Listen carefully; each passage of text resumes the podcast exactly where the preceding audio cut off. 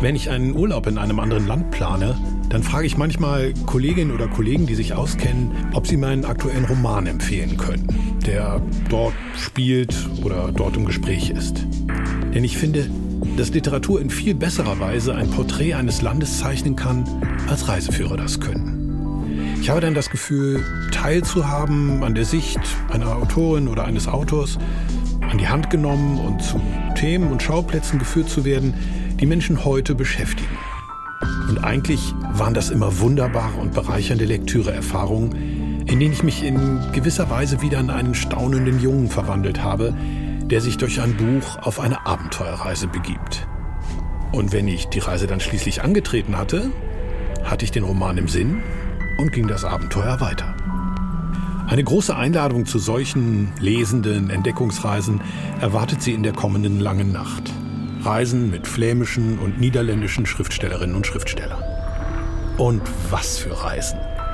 Auf Nashornjagd in die afrikanische Savanne, zu Flüchtlingsjungen auf dem belgischen Dorf, zu Söhnen verunglückter Väter, zu Gewissensentscheidungen in der Vergangenheit, die bis heute Folgen haben und an einem anderen Ort als dem sogenannten katholischen Rom der Niederlande wohl anders ausgefallen wären und zu Gewissensentscheidungen von heute, wo junge Paare sich fragen, ob man trotz des Klimawandels noch Kinder kriegen darf. Aber auch zu einer Liebesbeziehung zu einem Bürodrucker. Lassen Sie sich überraschen. Nicht zuletzt durch die Lesungen aus den Büchern, die leibhaftig werden lassen, wovon ich eben erzählt habe. Seien Sie gespannt und abonnieren Sie die lange Nacht als Podcast in der DLF Audiothek und überall, wo es Podcasts gibt. Mein Name ist Hans-Dieter Heimendahl. Ich bin der Redakteur der Langen Nacht. Schreiben Sie mir, was Ihnen gefällt und was Ihnen nicht gefällt. Unter langenacht.deutschlandradio.de. Bis nächste Woche.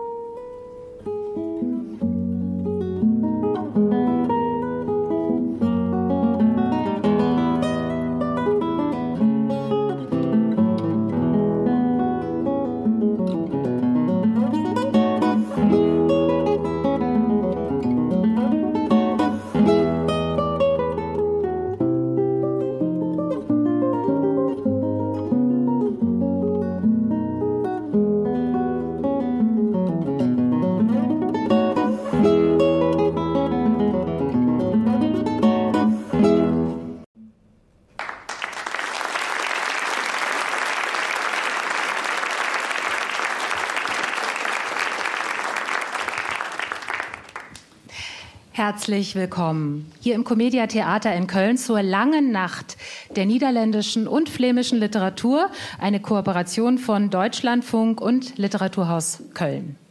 Alles außer flach, so lautet das Motto der diesjährigen Buchmesse in Leipzig. Unter diesem Motto treten die Niederlande und Flandern dort als Gastland auf.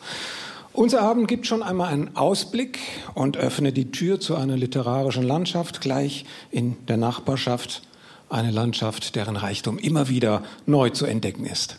Ja, und wie nah diese Nachbarschaft ist, äh, das zeigt sich schon, wenn wir anschauen, wo wir uns heute Abend befinden, nämlich in der Kölner Vondelstraße, benannt nach einem der wichtigsten niederländischen Barockdichter, Joost van den Vondel. Sie kennen vielleicht den berühmten Vondelpark in Amsterdam. Joost van den Vondel stammte aus einer Antwerpener Familie. Er wurde 1587 in Köln geboren und lebte später in Amsterdam.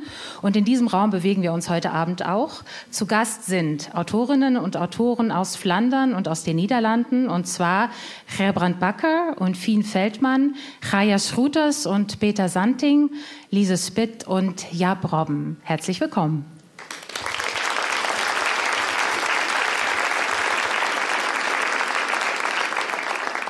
Literarisch getragen wird die lange Nacht von der Gitarristin Irene Kallisfahrt, in den Niederlanden geboren, lebt in Köln und äh, eine Musikerin, die ihre Freude am Erproben von Altem und ganz Neuem einen ganz weiten Bogen auch spannt von Barock, Barockbearbeitungen, von neuer Musik bis hin zu einem Flirt mit Techno. Wir dürfen gespannt sein, womit sie uns heute Abend hier überraschen wird.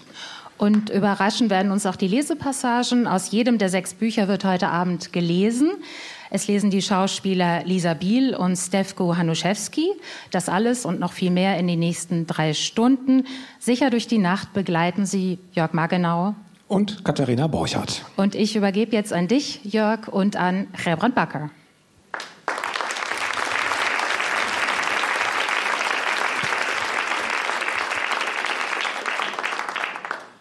Gerbrand Bakker, herzlich willkommen ist, so jedenfalls meldet es der Surkamp Verlag, nicht nur Autor, sondern auch Gärtner und gelegentlich Eisschnelllauftrainer. So stellt man sich hierzulande den Holländer ja vor. Er lebt in Amsterdam und in der Eifel, für seine Romane hoch gelobt, hat zuletzt aber Bücher geschrieben, die eher tagebuchartig waren, dann ein Buch über das Verhältnis zur Natur und über Depression. Bücher, die vermuten ließen, so hieß es auch in einer Besprechung, Herr Barker, äh, dass er gar nie wieder Romane schreiben würde, hat der Rezensent befürchtet. Jetzt gibt es aber einen neuen Roman, Der Sohn des Friseurs. Haben Sie das auch so gesehen, dass Sie eine Zeit lang geglaubt haben, Sie würden keine Romane mehr schreiben, sondern andere Dinge? Mhm. Stimmt. Und woran lag das? Oh, ja, dann muss ich eigentlich hier auf eine äh, Couch mich hinlegen. Und dann, ähm, ja, äh, es war einfach vorbei für mich. Nach äh, der Umweg, das war der letzte Roman, in Holland in 2010 erschienen. Ähm, ja, und dann habe ich gedacht, äh, oh, keine Lust mehr. Das vor allem. Kein, Leute sagen dann ganz schnell, oh, Writer's Block. Es gab Sie, Sie aber ja keinen Writer's ja Block. Ich habe immer weitergeschrieben, aber es gab einfach keine Lust auf Romane mehr. Ich fand Romane unecht, prätentiös ähm, und so weiter und so weiter. Und was war dann die Initialzündung, dann doch wieder einen zu schreiben, der Sohn des Friseurs? Ähm, es kam ein Moment, nach, dass ich zwei solche autobiografische Bücher äh, geschrieben habe, ähm, dass ich dachte, warte mal, ich bin ein Romanschriftsteller, ich kann das. Also versuch jetzt mal, ohne Lust zum Schreiben, zu schreiben. Ist das komisch? Okay. Ähm, und das habe ich gemacht. Äh, und ich habe das zurückgesucht. Äh, ich bin mit diesem Roman schon angefangen im äh, Juli 2016. Und damals gab es nur das erste Kapitel. Und das erste Kapitel war auch drei, vier Jahre blieb das, das erste Kapitel, weil es war doch ein bisschen schwieriger als gedacht, um diese Lust zu, zu, zu, finden. Ähm, naja, und dann bin ich so ganz langsam, habe ich weitergeschrieben und dann ja, war es fertig. Dann hören ja. wir jetzt eine, eine, eine, zwei Passagen aus diesem Roman und reden dann gleich weiter. Es liest äh, Stefko Hanuszewski. Die deutsche Übersetzung des Romans ist von Andreas, Andreas Ecke. Chez Jean. Das steht auf der großen Schaufensterscheibe. Simons Großvater heißt Jan, deshalb. Großvater Jan frisierte auch Frauen, Simon nicht oder kaum. Er legt keine Dauer- oder Wasserwellen. Er schneidet und rasiert, wobei rasieren heute im Allgemeinen bedeutet, dass er Bärte stutzt. In einem Friseursalon, der noch genauso aussieht wie in den 70er Jahren des vorigen Jahrhunderts, als Simons Großvater aus Barbier Jan plötzlich Jean machte, weil gleich um die Ecke und eine Ecke weiter zwei Bistros mit französischen Namen und Korbflaschen an der Decke eröffnet wurden. Leder gepolsterte Frisierstühle mit verchromten Armlehnen. An sämtlichen Wänden alte Reklameschilder. Auf einem Wandbrett stehen sogar noch mehrere alte Flaschen Birkenwasser. Säfte der Birken, Kräfte, die wirken. Und es gibt einen kleinen Schrank mit der Aufschrift Friction. Er enthält die Flakons mit Duftlotionen für die Kopfmassage mit Duft nach ihrer Wahl. Alte Düfte, eine alte Tradition, aber Simon bietet die Kopfmassage an und er hat genug Kunden, die sie wollen oder besser gesagt, wieder wollen. Man muss so etwas nur anbieten. Nach langer Suche hat er einen französischen Lieferanten gefunden das Schild in der Tür sagt nicht geschlossen oder offen, sondern fermé oder ouvert. Sein Großvater kommt einmal im Monat für einen Haarschnitt und eine Rasur. Er ist dann der einzige Kunde, weil Simon sich viel Zeit nimmt für ihn. Jan hat ihm alles hinterlassen, sofern man hier von hinterlassen sprechen kann, schließlich ist er nicht tot. 88 ist er und hat wunderbares Haar. Und Simon sorgt dafür, dass er, abgesehen von Augenbrauen und Wimpern, sonst kein Haar im Gesicht hat. Sorgfältig entfernt er Nasen- und Ohrenhaare. Jan sieht tipptopp aus. Er erzählt, dass er sich der Frauen im Seniorenheim kaum erwehren kann. 20 Jahre jünger, stell dir vor, sagt er. Simon glaubt ihm nicht, aber es stört ihn nicht. Den Rest des Monats sorgt Jan für sich selbst und rasiert sich so gründlich, dass auch auf der schwierigen, schlabbrigen Haut am Hals keine Stoppeln zurückbleiben. Er trägt saubere Sachen und er legt Wert darauf, immer denselben Duft zu wählen, wenn Simon ihm zum Schluss eine Kopfmassage anbietet. Muguier heißt dieser Duft. Recht feminin, aber er steht ihm gut. Er selbst hat seinen Kunden früher immer Kopfmassagen angeboten und er freut sich, dass Simon wieder damit angefangen hat. Berechne aber auch einen ordentlichen Aufschlag, sagt er. So etwas macht sonst kein Friseur mehr. Daran hält sich Simon auch. Am Anfang vor allem, weil er hoffte, dass dann weniger Kunden kämen. Aber alle zahlen gern dafür. Simon bewohnt die beiden Etagen über dem Friseursalon. Alles gehört ihm und ist abbezahlt. Seine erste Maßnahme war, die nicht tragende Wand zwischen Küche und Wohnzimmer eigenhändig herauszubrechen.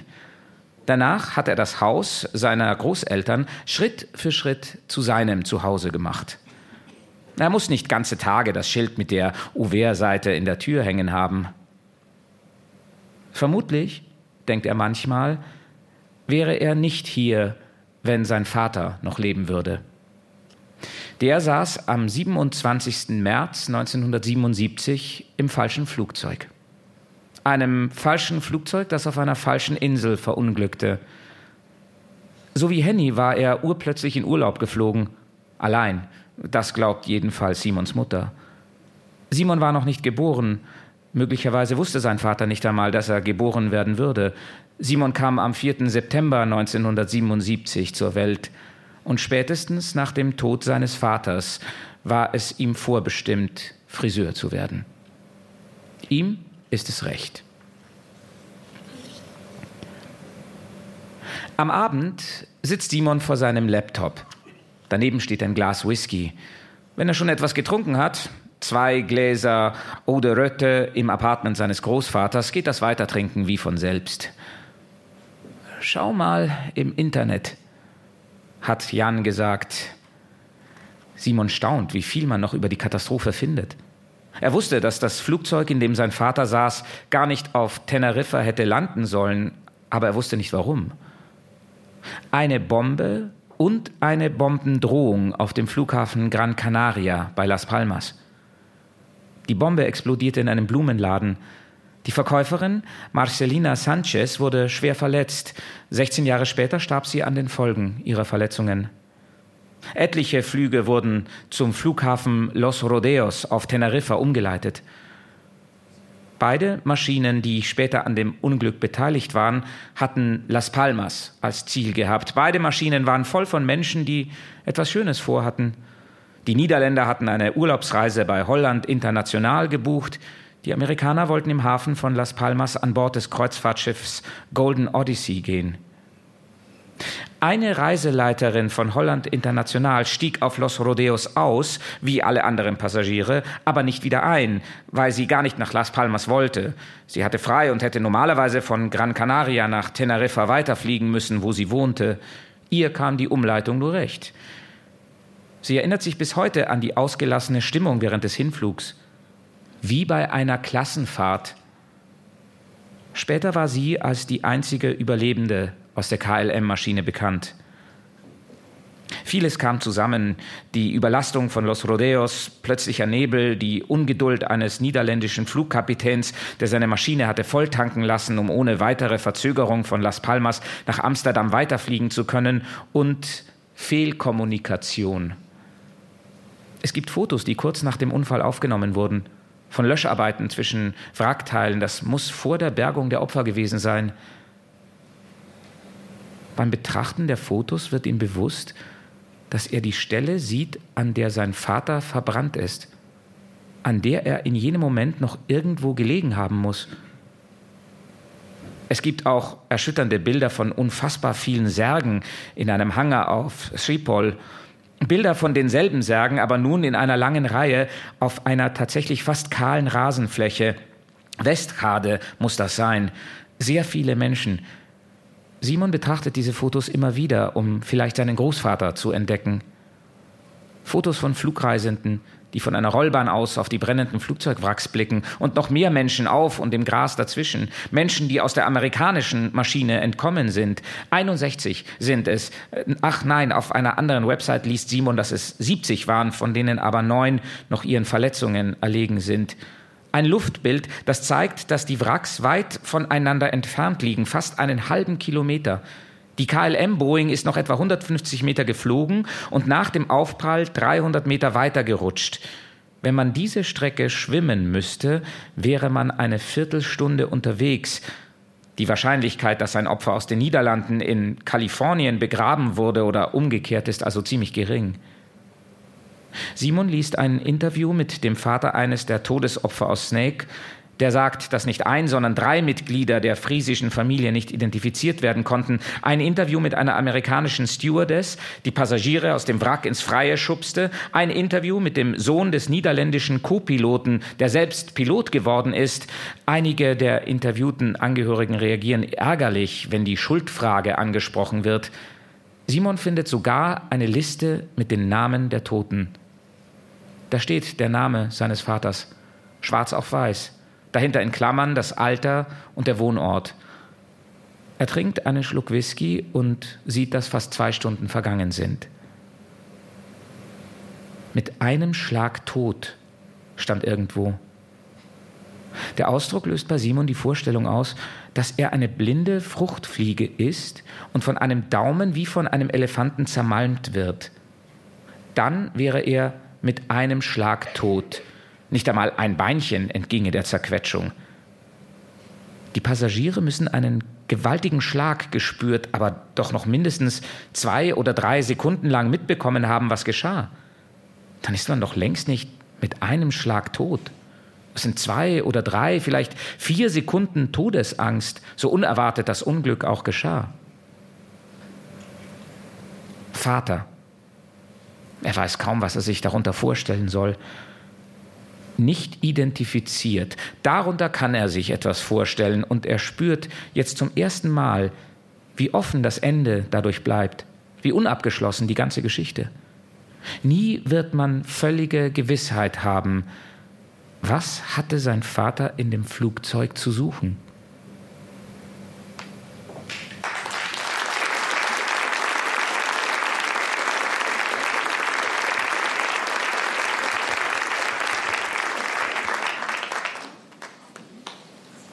Der Sohn des Friseurs ist auch der Enkel eines Friseurs.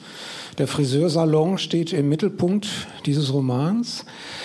Was hat Sie interessiert oder wie sind Sie darauf gekommen, dass Sie gesagt haben, dieser Roman spielt mit einem Friseur, mit drei Friseuren gar, äh, in der Hauptrolle in einem Friseursalon? Äh, ja, keine Ahnung. Mehr. Einen Grund muss es doch geben. Ja,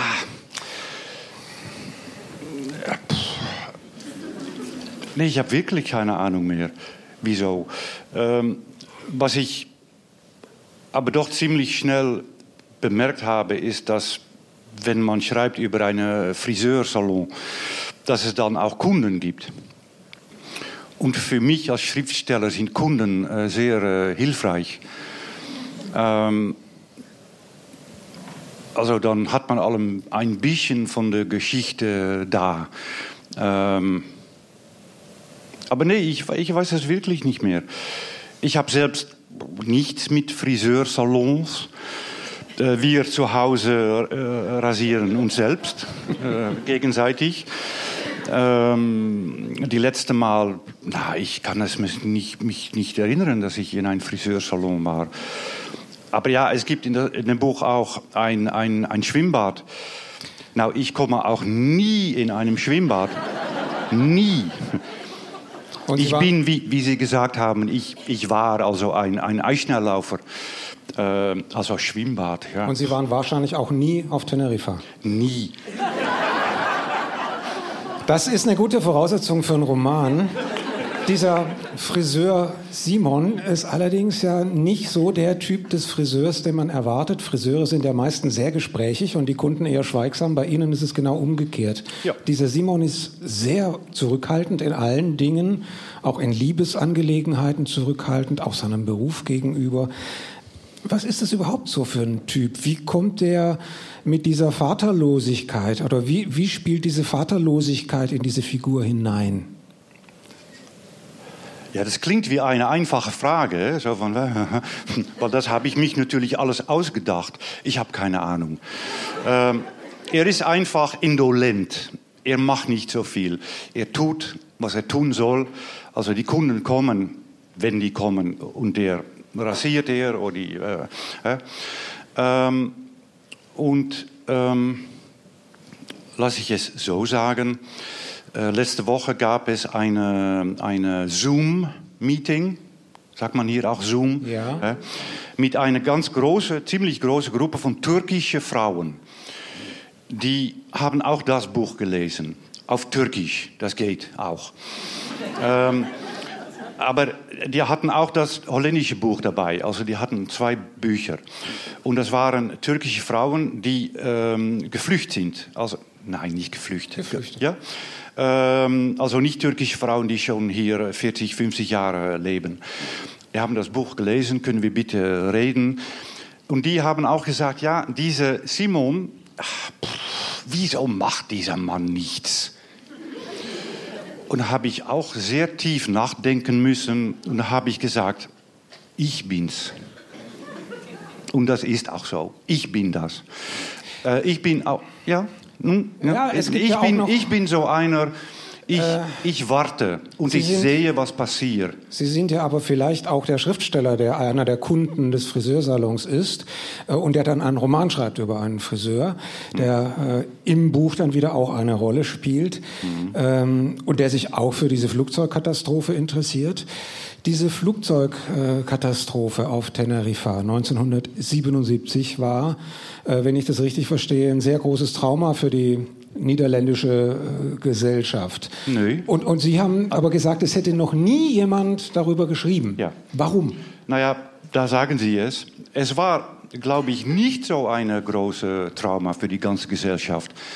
Und deswegen habe ich jetzt. Es gibt eine Gedenkstätte, wie Sie beschreiben. Und, ja, äh, aber diese Gedenkstätte auf Teneriffa ist erst 30 Jahre oder noch länger nach dieser Katastrophe da gekommen.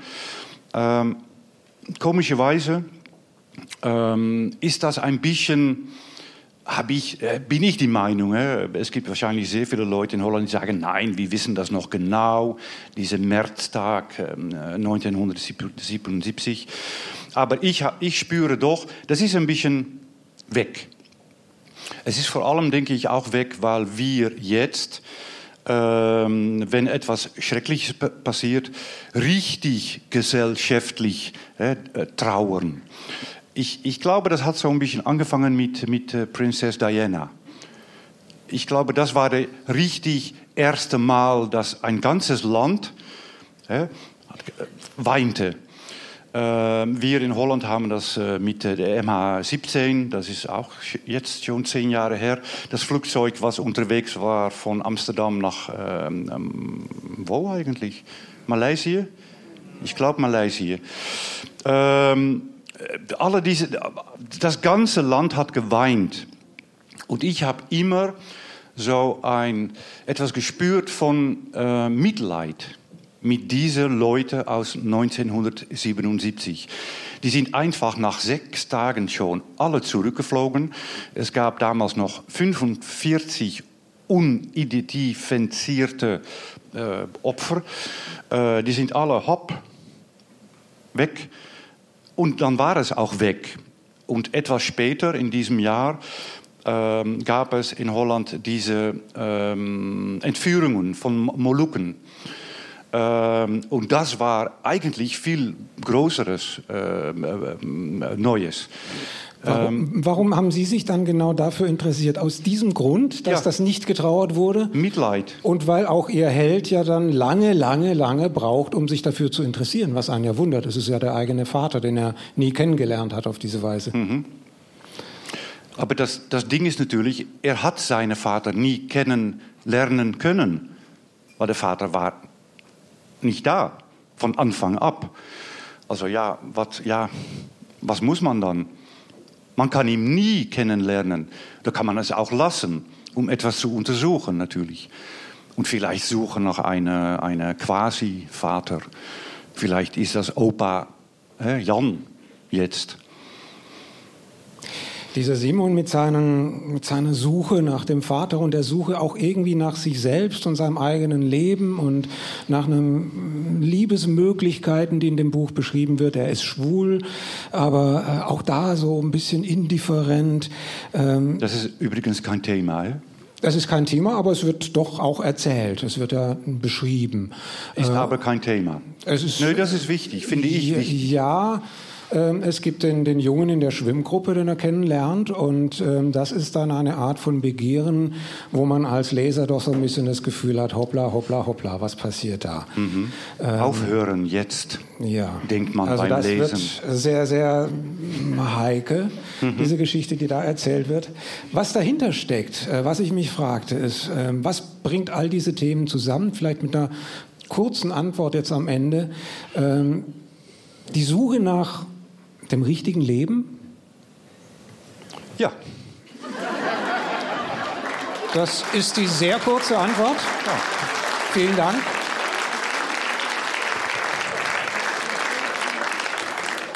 Dann geht es weiter auf besonderen Wunsch von Ihnen mit einem Liebeslied, oh ja. das Irene Kallisfahrt spielen wird. Und Sie, was ist, hat es damit auf sich? Warum haben Sie sich das gewünscht?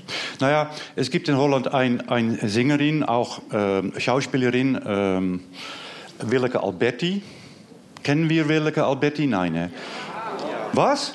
Eurovision Song Contest. Ja. Ach ja, Eurovision Song Contest. Genau. Da ist die äh, vorletzte geworden. Das ist eine eine Schande. Ähm, aber die hat auch ein anderes Lied äh, und das wird jetzt gespielt und, und gesungen. Oder, äh, doch? Ja, ja. Äh, weil das Lied spielt eine Rolle im Buch. Viel Spaß damit.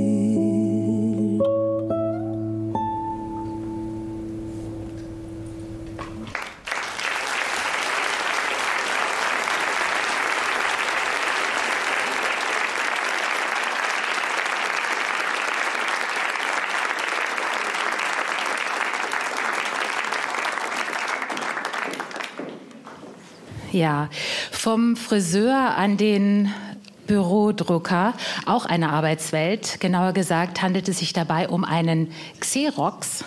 Und so heißt deshalb auch der Debütroman von Fien Feldmann.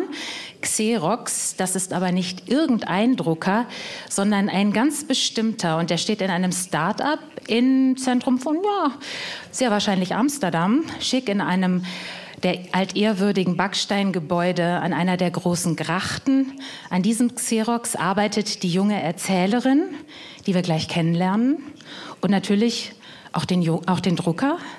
Denn der Drucker lebt und er liebt und er wird geliebt. Willkommen, Fien Feldmann.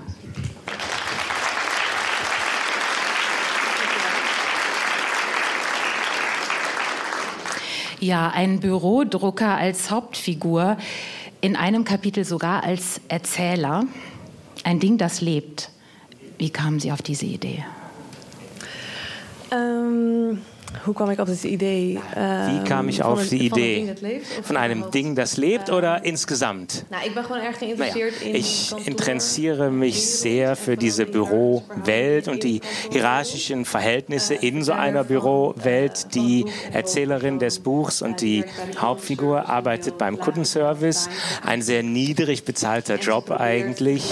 Und gleichzeitig versucht sie die Stadt, wo sie herkommt, die Provinzstadt, der zu entwachsen, dem Milieu, aus dem sie stammt, zu entwachsen vor allen Dingen. Und diese Geschichte von sozialen Klassen, das hat auch eine gewisse hierarchische Ladung, aber dieser Bürokontext sorgt dafür, dass die Hierarchie sehr klar nach vorne kommt.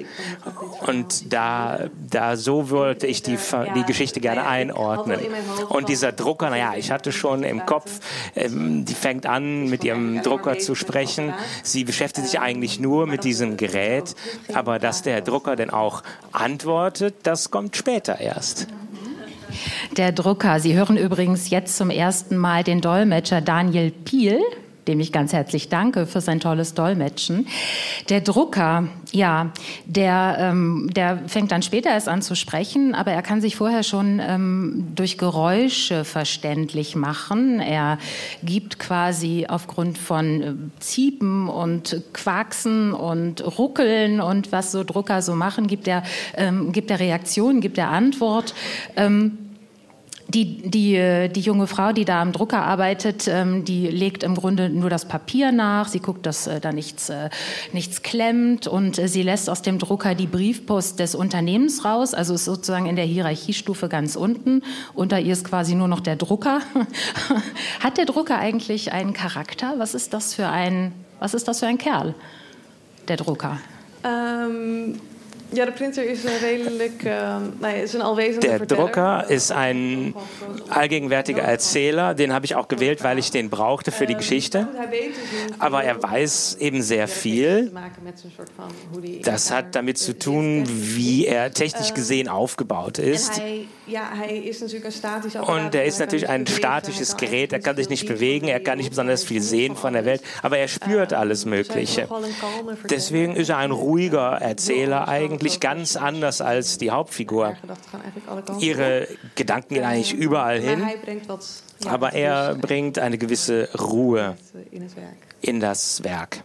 Ja, er bringt Ruhe und ähm, er interagiert auf sehr schöne Weise mit der Erzählerin. Und ich würde sagen, wir hören jetzt mal, wie die Erzählerin und der Drucker im Büro zusammen, naja, ich würde nicht sagen arbeiten, eher so zusammen Zeit verbringen.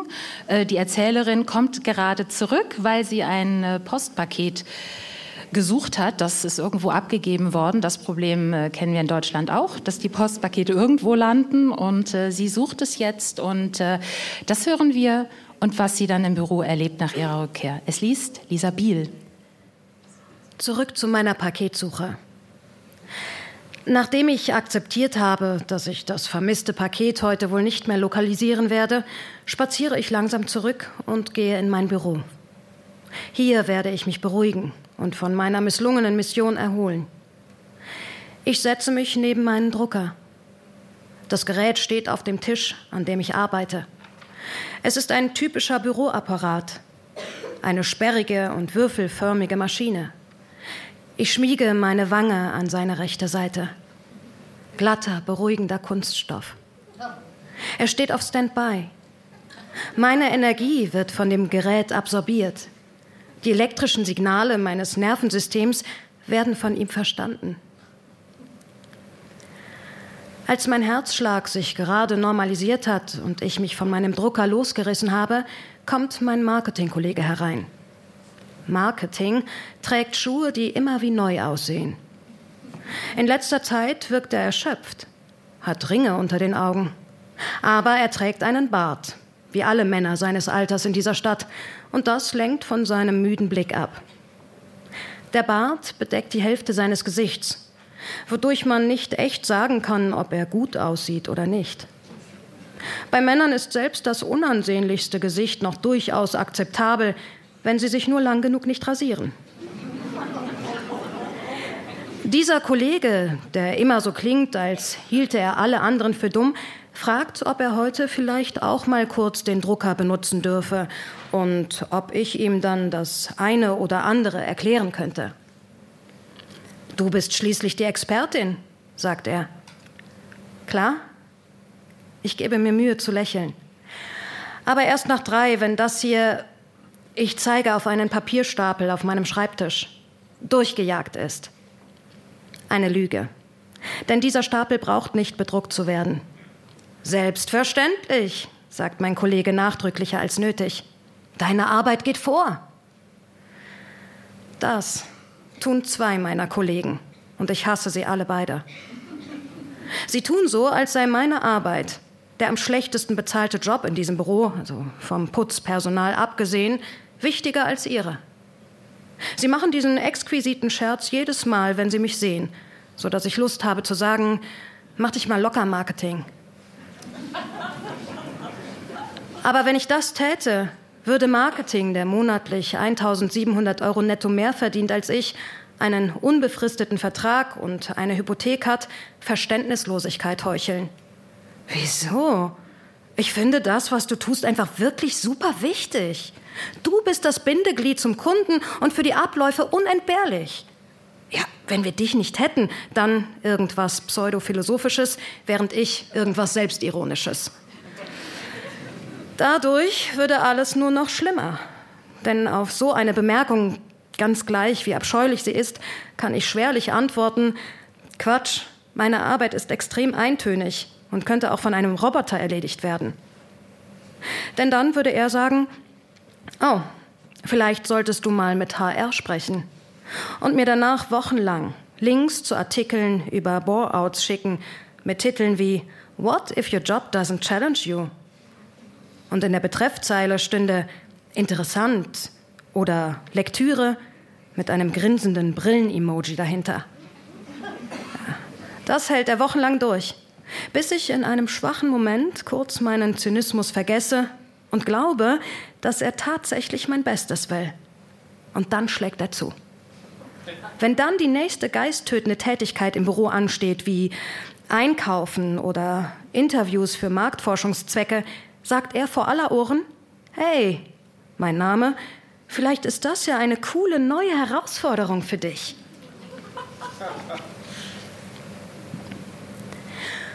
Vor anderthalb Wochen hatte der Drucker offiziell den Geist aufgegeben.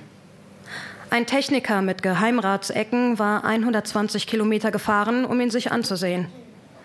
Er war sehr lange unterwegs gewesen, worauf er gleich mehrmals hinwies, und stand nach seiner strapaziösen Reise zu guter Letzt bei mir, im Büro. Wir schauten beide auf den Drucker. Entschuldige, dass dieser Eindringling dich auseinandernimmt, sagte ich im Kopf zu meiner Maschine. Ich setze dich nachher wieder liebevoll zusammen. Ich fragte den Techniker, ob er einen Kaffee wolle und wenn ja, womit. Zucker, sagte er. Ich war mir in dem Moment sehr wohl bewusst, welche Rolle mir gerade zukam. Die einer Frau, die in einem Büro einen Mann fragt, was er in seinem Kaffee möchte, um ihm den dann, als sei es die normalste Sache der Welt, unterwürfig zu servieren. Ich dachte an Pornos, daran, dass ich mich eigentlich ausziehen, mir eine Schürze vorbinden und mich nackt über den Schreibtisch beugen müsste. Es liegt am Papier, sagte der Mann, als ich mit dem Kaffee zurückkam. Das Papier spinnt. Es wird zu rau, um problemlos durch den Drucker zu laufen. Aber erst im Drucker selbst. Außerhalb des Druckers merkt man nichts. Er hielt mir ein A4-Blatt unter die Nase. Ich nahm es und befühlte es.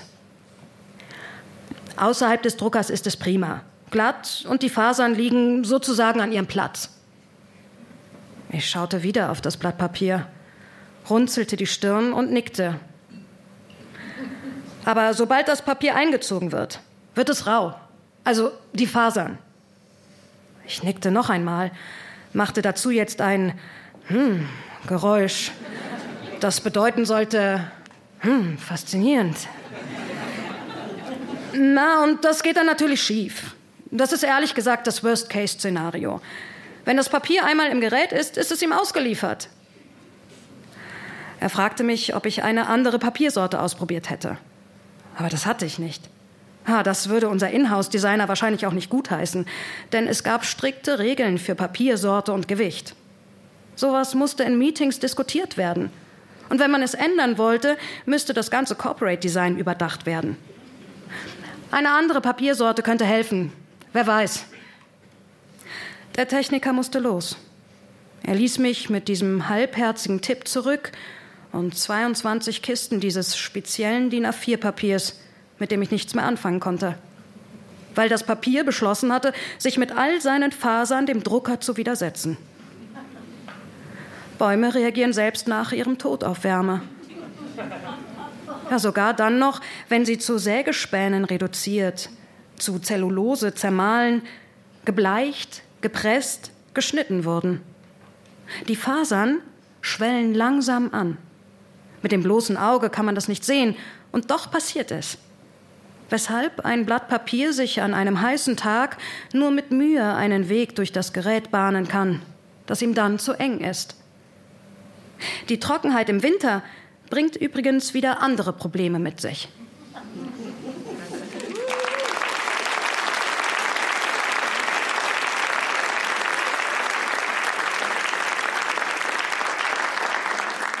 Eine Lesung aus äh, Xerox, dem Debütroman von Fien Feldmann. Sie hören die lange Nacht der niederländischen und flämischen Literatur aus dem Comedia Theater in Köln. Frau Feldmann, Ihre Erzählerin kümmert sich geradezu rührend um Ihren Xerox-Drucker. Warum mag sie den eigentlich so gerne? Ähm, ich denke, dass sie sich ähm, ein bisschen mit ihm identifiziert. Ich glaube, dass sie sich ein Stück weit mit ihm identifiziert.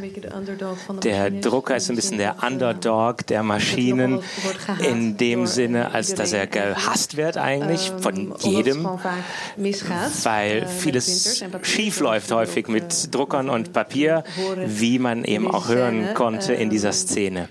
En ja, ik denk, zij, zij voelt zich gewoon heel eenzaam. Und ja, ich glaube, sie fühlt sich einfach sehr einsam. Und wer auch immer ihr zuhört, da ist sie schon sehr froh drum. Und das ist dann halt in diesem Fall diese Maschine. Die Erzählerin hat keinen Namen und sie lebt äh, da äh, in der großen Stadt sehr zurückgezogen. Sie hat nur eine Freundin, eine beste Freundin und die kennt sie schon aus Kinder Kindheitstagen. An diese Kindheitstage erinnert sie sich in zwischengeschobenen Passagen und die sind auch im Kursiv gesetzt. Da lernt man dann so im Rückblick, sie kommt aus prekären Verhältnissen, würde man heute sagen, aus einer kleinstädtischen Umgebung, sehr eng und tendenziell auch gewalttätig.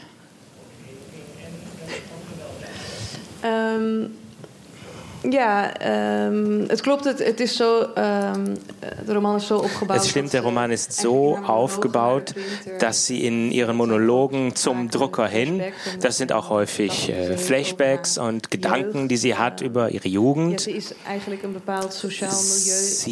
ist eigentlich einem bestimmten sozialen Milieu entwachsen oder sie versucht dem jedenfalls zu entwachsen. Und die Frage ist ein bisschen A, ob ihr das gelingt und B, wenn man dann wächst, wo wächst man dann hin? Und diese Anonymität, sie hat keinen Namen, ihre Kollegen haben eigentlich auch keinen Namen, sie wird nur mit ihrer Funktion bezeichnet. Die Stadt äh, ähnelt tatsächlich sehr Amsterdam, aber auch der Name wird nicht genannt, wird auch nicht weiter beschrieben. Also sie wird nicht beschrieben, man weiß auch nicht, wie sie aussieht. Und das hat mit stilistischen Entscheidungen zu tun, aber auch mit dem Gedanken,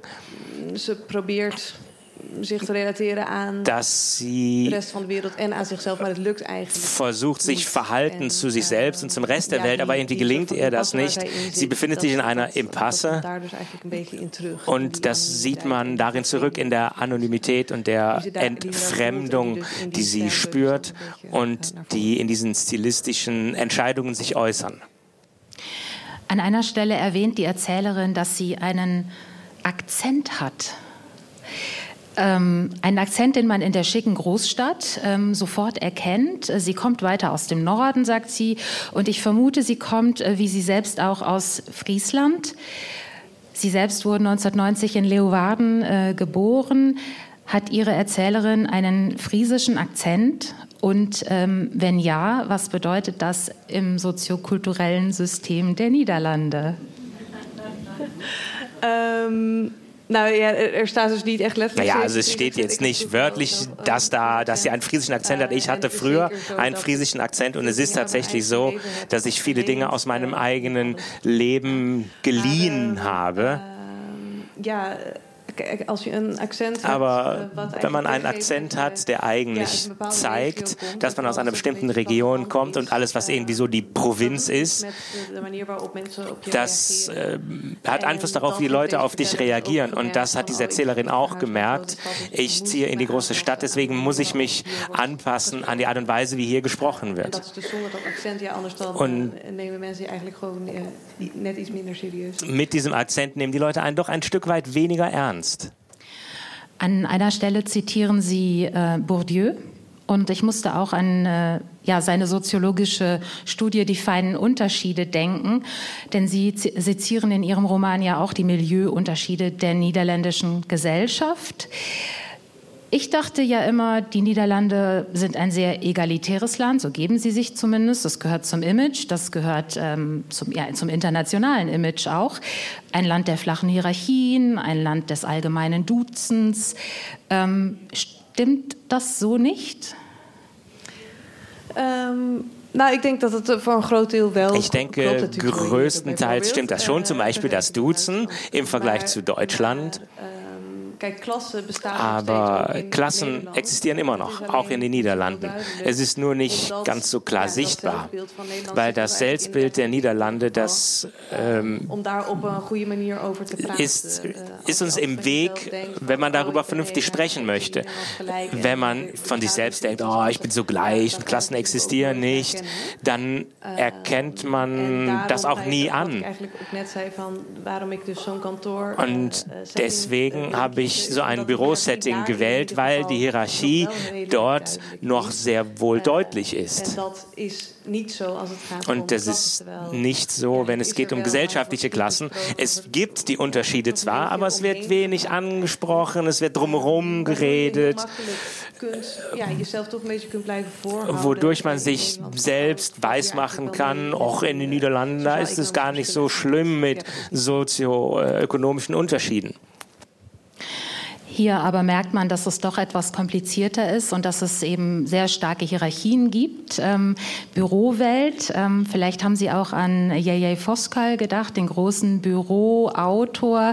Ähm, sein Großwerk, 5000 Seiten, sieben Bände, Das Büro gibt es auch auf Deutsch. Da schließen Sie fast ein bisschen an. Ist es so? Ganz kurz gefragt. Eh, ja, ik, ik eh, gebruik zelfs een. eh, Ja, ich van verwende Voskuil sogar ein Zitat von Voskuil für den letzten Teil des Buches. Ja, daar, daar, dat uit, dus uit deel 1. Uh, Aus Teil 1, worin Bertha, das ist eigentlich der Chef von der Hauptfigur, und Bertha sagt über dieses Büro, wir haben keinen Platz für abnormale Menschen. Ich habe schon genug zu tun mit normalen Menschen. Abnormale Leute, die sind hier nicht willkommen.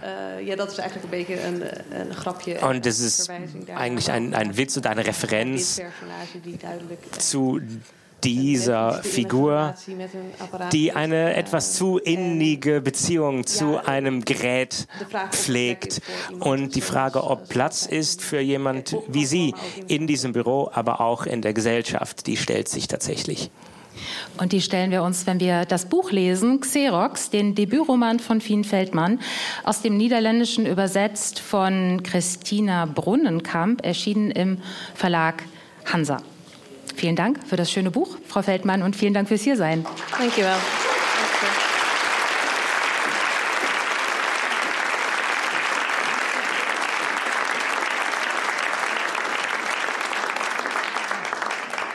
Und bei uns geht es äh, in die nächste Stunde gleich, nach den Nachrichten. Dann geht es weiter mit Chaya Schruters und Peter Santing. Mit beiden gehen wir auf Reisen nach Afrika und auf die Schwäbische Alb. Liegt ja beides irgendwie südlich. Lassen Sie sich überraschen.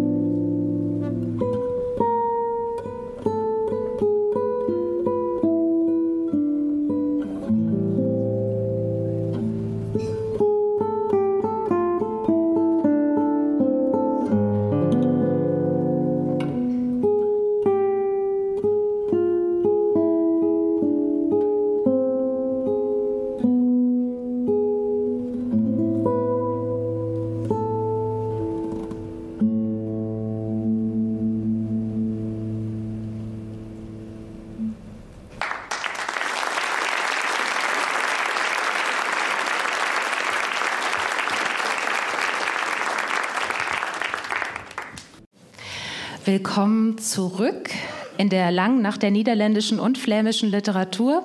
Durch drei Stunden Literatur und Musik begleiten Sie sicher Jörg Magenau und Katharina Borchert, das bin ich.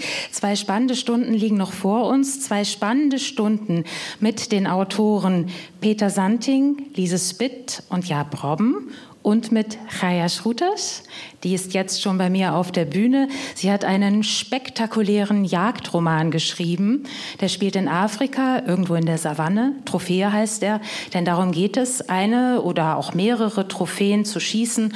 Und wer das will, das ist natürlich kein Afrikaner, sondern ein Weißer, ein Amerikaner. Guten Abend, Chaya Schrutas. Guten Abend.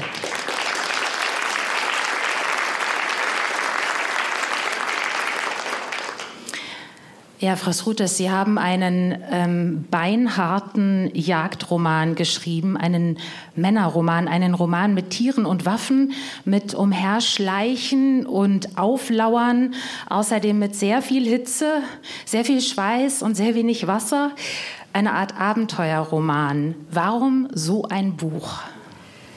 Das ist eine ganz gute Frage und ich glaube schon, wenn jemand mir zwei Jahre her oder so gesagt hätte, ich würde ein Buch über den Jagd schreiben, ich hatte es nie geglaubt, weil ich habe eigentlich gar nichts mit Yacht so persönlich und ich bin der Art von Person, die, wenn ich einen Moskito in meinem Schlafzimmer antreffe, die dann eigentlich ein Glas holt und den raustragt und wieder fliegen lässt. Ähm, leider bin ich auch ein Schriftsteller, die immer sehr interessiert ist in Sachen, die ganz anders sind wie ich selbst. Und ich glaube, das war dann der Grund, ähm, wenn ich so beim Scrollen auf dem Internet oder auf Facebook, und das heißt dann Research, aber eigentlich verliert man da einfach Zeit, ähm, so ein ganz kleines Werbungsartikel ge gesehen habe für eine Trophäenjagd auf Steinböcke in Pakistan. Und ich habe es gelesen und da stand ähm, mehr oder weniger, ähm, man konnte für das Erschießen von so einem sehr seltenen Steinbock ganz viel Geld zahlen und mit dem Geld von Jagdlizenzen werde dann ein Schütz- und Züchtsprogramm für die gleiche Steinbocken unterstützt. Und ich habe es dreimal gelesen, bevor ich kapiert habe, was da eigentlich wirklich stand. Und ab dem Moment war ich total fasziniert, dass, dass es sowas gibt. Ja, dass das ähm, Erschießen gleichzeitig zum Schutz führt. Das ist auch ein moralisches Dilemma, das Sie in Ihrem Roman aufblättern. Ähm, die Hauptfigur ist ein amerikanischer Jäger und der heißt dann auch noch ausgerechnet Hunter, Hunter White. Er ist ein Geschäftsmann, aber er braucht ab und zu ein Abenteuer und äh, er war schon oft in Afrika und ähm, jetzt will er seine Big Five voll machen. Das ist so ein Jagdprogramm, das ich bis dahin noch nicht kannte, aber zu den Big Five gehören Elefant und Büffel, Löwe und Leopard und Nashorn eben auch und das fehlt Hunter noch und deswegen ist er in Afrika. Was hat er vor und ja, wie, was hat er vor? Was er eigentlich vorhat, ist der Nasehorn zu schießen. Und er will den auch schießen, weil er, er ist 25 Jahre mit seiner Frau verheiratet und er will ihr ein sehr besonderes Geschenk mitbringen, also den ausgestopften Nasehorn. Das ist eigentlich, was er in Gedanken hat. Aber darum dreht es natürlich nicht nur, ähm, weil Sie haben schon gesagt, es ist ein relativ männliches Buch und das ist natürlich wahr. Und Hunter White hat auch so einen Job wie das so oft ist in, in dieser Zeiten, die sehr digital ist und wo eigentlich nichts echt ist und man nichts anfassen kann. Und irgendwo sucht er was Reelles, am liebsten was Gefährliches, wo er seine männliche Energie oder seine Virilität irgendwo einen Platz geben kann. Und das bedeutet für ihn das Jagen. Ja, das Jagen äh, zunächst eines Nashorns. Ähm, da ist er mit seinem Jagdleiter von Heeren hinterher und äh, die beiden verfolgen das Nashorn schon eine ganze Weile. Sie haben zwei Fährtenleser dabei und dann plötzlich entdecken sie das Nashorn und äh, was Sie da sehen, erleben und wie sich das Ganze entwickelt, das liest uns jetzt nochmal Lisa Biel vor.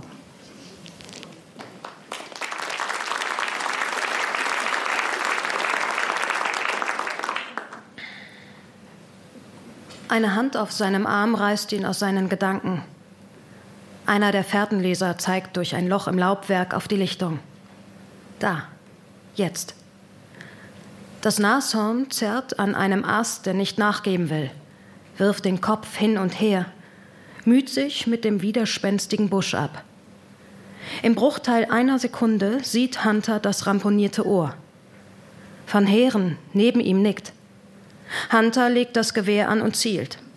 Kurz, ganz kurz nimmt er die Schönheit des Tieres in sich auf. Groß und majestätisch. Ein Geist aus anderen, längst vergangenen Zeiten, in der es Herrscher über die Welt war. Lange bevor der Mensch die technischen Tricks entwickelt hat, die es ihm ermöglichen, diesen Koloss so mühelos zu töten. Seine Position ist perfekt. Er kann es genau zwischen Ohr und Auge treffen. Das Rhinoceros wird auf der Stelle tot sein, ohne je zu wissen, woran es gestorben ist. Will er das wirklich? So ein mächtiges und altes Tier töten, ohne dass es seinen Verfolger überhaupt bemerkt hat? Etwas in ihm protestiert. Er will Blickkontakt. Ein Zeichen dafür, dass das Nashorn sich wenigstens über seine Anwesenheit im Klaren ist. Tief im Inneren verspürt er den Drang, einen Angriff zu provozieren. Er will die Kraft des Tieres sehen, die Bedrohung fühlen. Das hier ist ihm zu einfach. Sein Verlangen ist mit dem der Safari-Fotografen vergleichbar. In den ersten Tagen geben sie sich mit dem Fotografieren von friedlich schlafenden Tieren zufrieden. Aber früher oder später wollen sie alle ein angreifendes Tier knipsen. Auch wenn das bedeutet, dass es ein Berufsjäger anschließend erschießen muss, um ihre Haut zu retten. Denn die wahre Kraft eines Elefanten oder eines Löwen zeigt sich erst, wenn er auf einen zustürmt, nicht wenn er friedlich durch das Grasland zuckelt. Kein einziger echter Jäger will sich an einer Sitting Duck vergreifen. Selbst dann nicht, wenn die Ente eine Tonne wiegt. Neben ihm werden die Fährtenleser langsam unruhig. Warum schießt er nicht? Und es stimmt. Er hat kein Recht dazu, sie in Gefahr zu bringen. Er hat für eine Trophäe bezahlt, nicht für eine Nahtoderfahrung. Also legt er an, schaut, atmet ein. Im Bruchteil einer Sekunde spielt sich auf seiner Netzhaut im Zeitraffer der Film dessen ab, was folgen wird. Er wird abdrücken. Die Kugel wird sich aus seinem Lauf winden, in null nichts die Distanz zwischen ihm und seiner Beute überbrücken und das Tier genau da treffen, wo es am verwundbarsten ist. Das Nashorn wird versuchen, sich vom Knall abzuwenden, aber es wird hoffnungslos zu spät sein. Die Kugel ist immer schneller. Mitten in der Bewegung wird es zusammenbrechen und umfallen. Die Fährtenleser werden sich ihm vorsichtig nähern, und sobald sie sich vergewissert haben, dass es tot ist, wird Van Heeren das Tier fotografieren. Nicht als Trophäe, sondern als Beweismaterial. Und dann werden sie die Behörden informieren. Danach müssen sie auf den Truck warten, der das Tier zum Atelier des Tierpräparators bringen wird. Und der wird sich um seine Trophäe kümmern, was ihn einen ordentlichen Extrabatzen kosten wird. Sie werden DNA-Proben entnehmen, und sobald alles Rechtliche geregelt ist, wird das Tier gehäutet und zertrennt und das Fleisch verkauft. Verschwendung ist eine Sünde. Mit diesem Gedanken zielt Hunter. Es wäre schade, diese Chance zu verpassen. Und dann, aus dem Nichts, taucht ein zweites Männchen auf. Mit drei Schritten steht es zwischen ihm und seiner Beute, schnaufend und brummend. Fassungslos lässt Hunter das Gewehr sinken. Selbst wenn das andere Nashorn das Feld räumt, kann er keinen Schuss riskieren. Der Knall könnte es erschrecken und wenn es angreift, was es, nervös wie es ist, zweifellos tun würde, bliebe ihm nichts anderes übrig, als es auch zu erschießen. Er hat seine Chance vertan. Verzweifelt blickt er sich zu Van Heeren um, der gelassen mit den Schultern zuckt. So ist das mit dem Jagen. Man bekommt oft die besten Chancen, wenn man sie nicht nutzen kann. Roosevelt? Nein, Hunter. Der andere. Komm, wir gehen. Ohne eine Antwort abzuwarten, verschwindet er im Gebüsch. Zögerlich blickt Hunter zu den Nashörnern. Sein Instinkt protestiert vehement dagegen, die Beute, die sich in Schussdistanz befindet, entkommen zu lassen. Die beiden Kolosse stehen jetzt dicht beieinander. Das junge Männchen hat sich seinem Rivalen bis auf zwei Meter genähert und wühlt herausfordernd mit dem Horn im Sand. Hunters Nashorn hat seine Mahlzeit unterbrochen und lässt die Ohren unruhig kreisen. Langsam dreht es sich zu seinem Herausforderer um, unentschlossen, ob es ihn ignorieren oder in seine Schranken weisen soll. Kurz bleiben beide Tiere stehen, fast Nase an Nase. Dann täuscht das junge Tier einen Angriff an, was der alte Bulle komplett ignoriert. Das junge Männchen, wegen der Gleichgültigkeit beleidigt, mit der seiner Provokation begegnet wird, hat nicht vor, es dabei zu belassen und stürmt mit dem Kopf voran auf die Schulter des anderen zu. Geschmeidig weicht das ältere Tier aus, sodass der Provokateur ins Leere stößt und trabt dann, gemächlich, ein ganzes Stück weg auf die andere Seite der Lichtung. Sein Herausforderer nimmt sofort die Verfolgung auf. Blitzschnell dreht der alte Bulle sich um und bringt ihn laut schnaubend zum Stehen. Fasziniert sieht Hunter zu. Zwischen den beiden wilden Tieren, die gerade noch wie zwei träge Statuen wirkten, entspinnt sich ein feuriger Tanz. Was für Brecher, was für eine Kraft. Jemand zieht an seiner Schulter. Van Heeren, das Gewehr im Anschlag, gibt ihm mit einem kurzen Nicken zu verstehen, dass er sich vom Acker machen muss. Und zwar sofort. Hunter macht einen Schritt zurück. Zu plötzlich. Zu schnell. Ein trockener Zweig knackt unter seinem Fuß. In der Stille des Busches klingt das Geräusch wie ein Gewehrschuss. Sofort drehen sich die kleinen, muschelförmigen Ohren des alten Männchens auf der Suche nach dem Ursprung des Geräusches in seine Richtung. Hunter duckt sich, aber das Nashorn hat ihn schon entdeckt.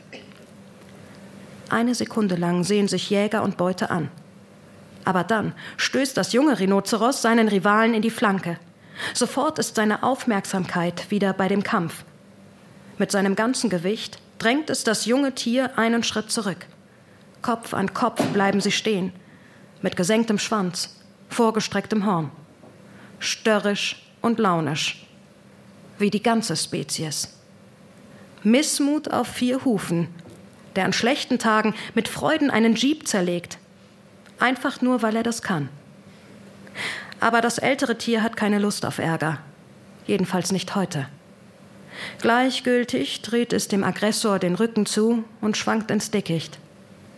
Der breite, dunkelgraue Hintern ist das Letzte, was Hunter von seiner sündhaft teuren Trophäe sieht. Dann ist sie weg.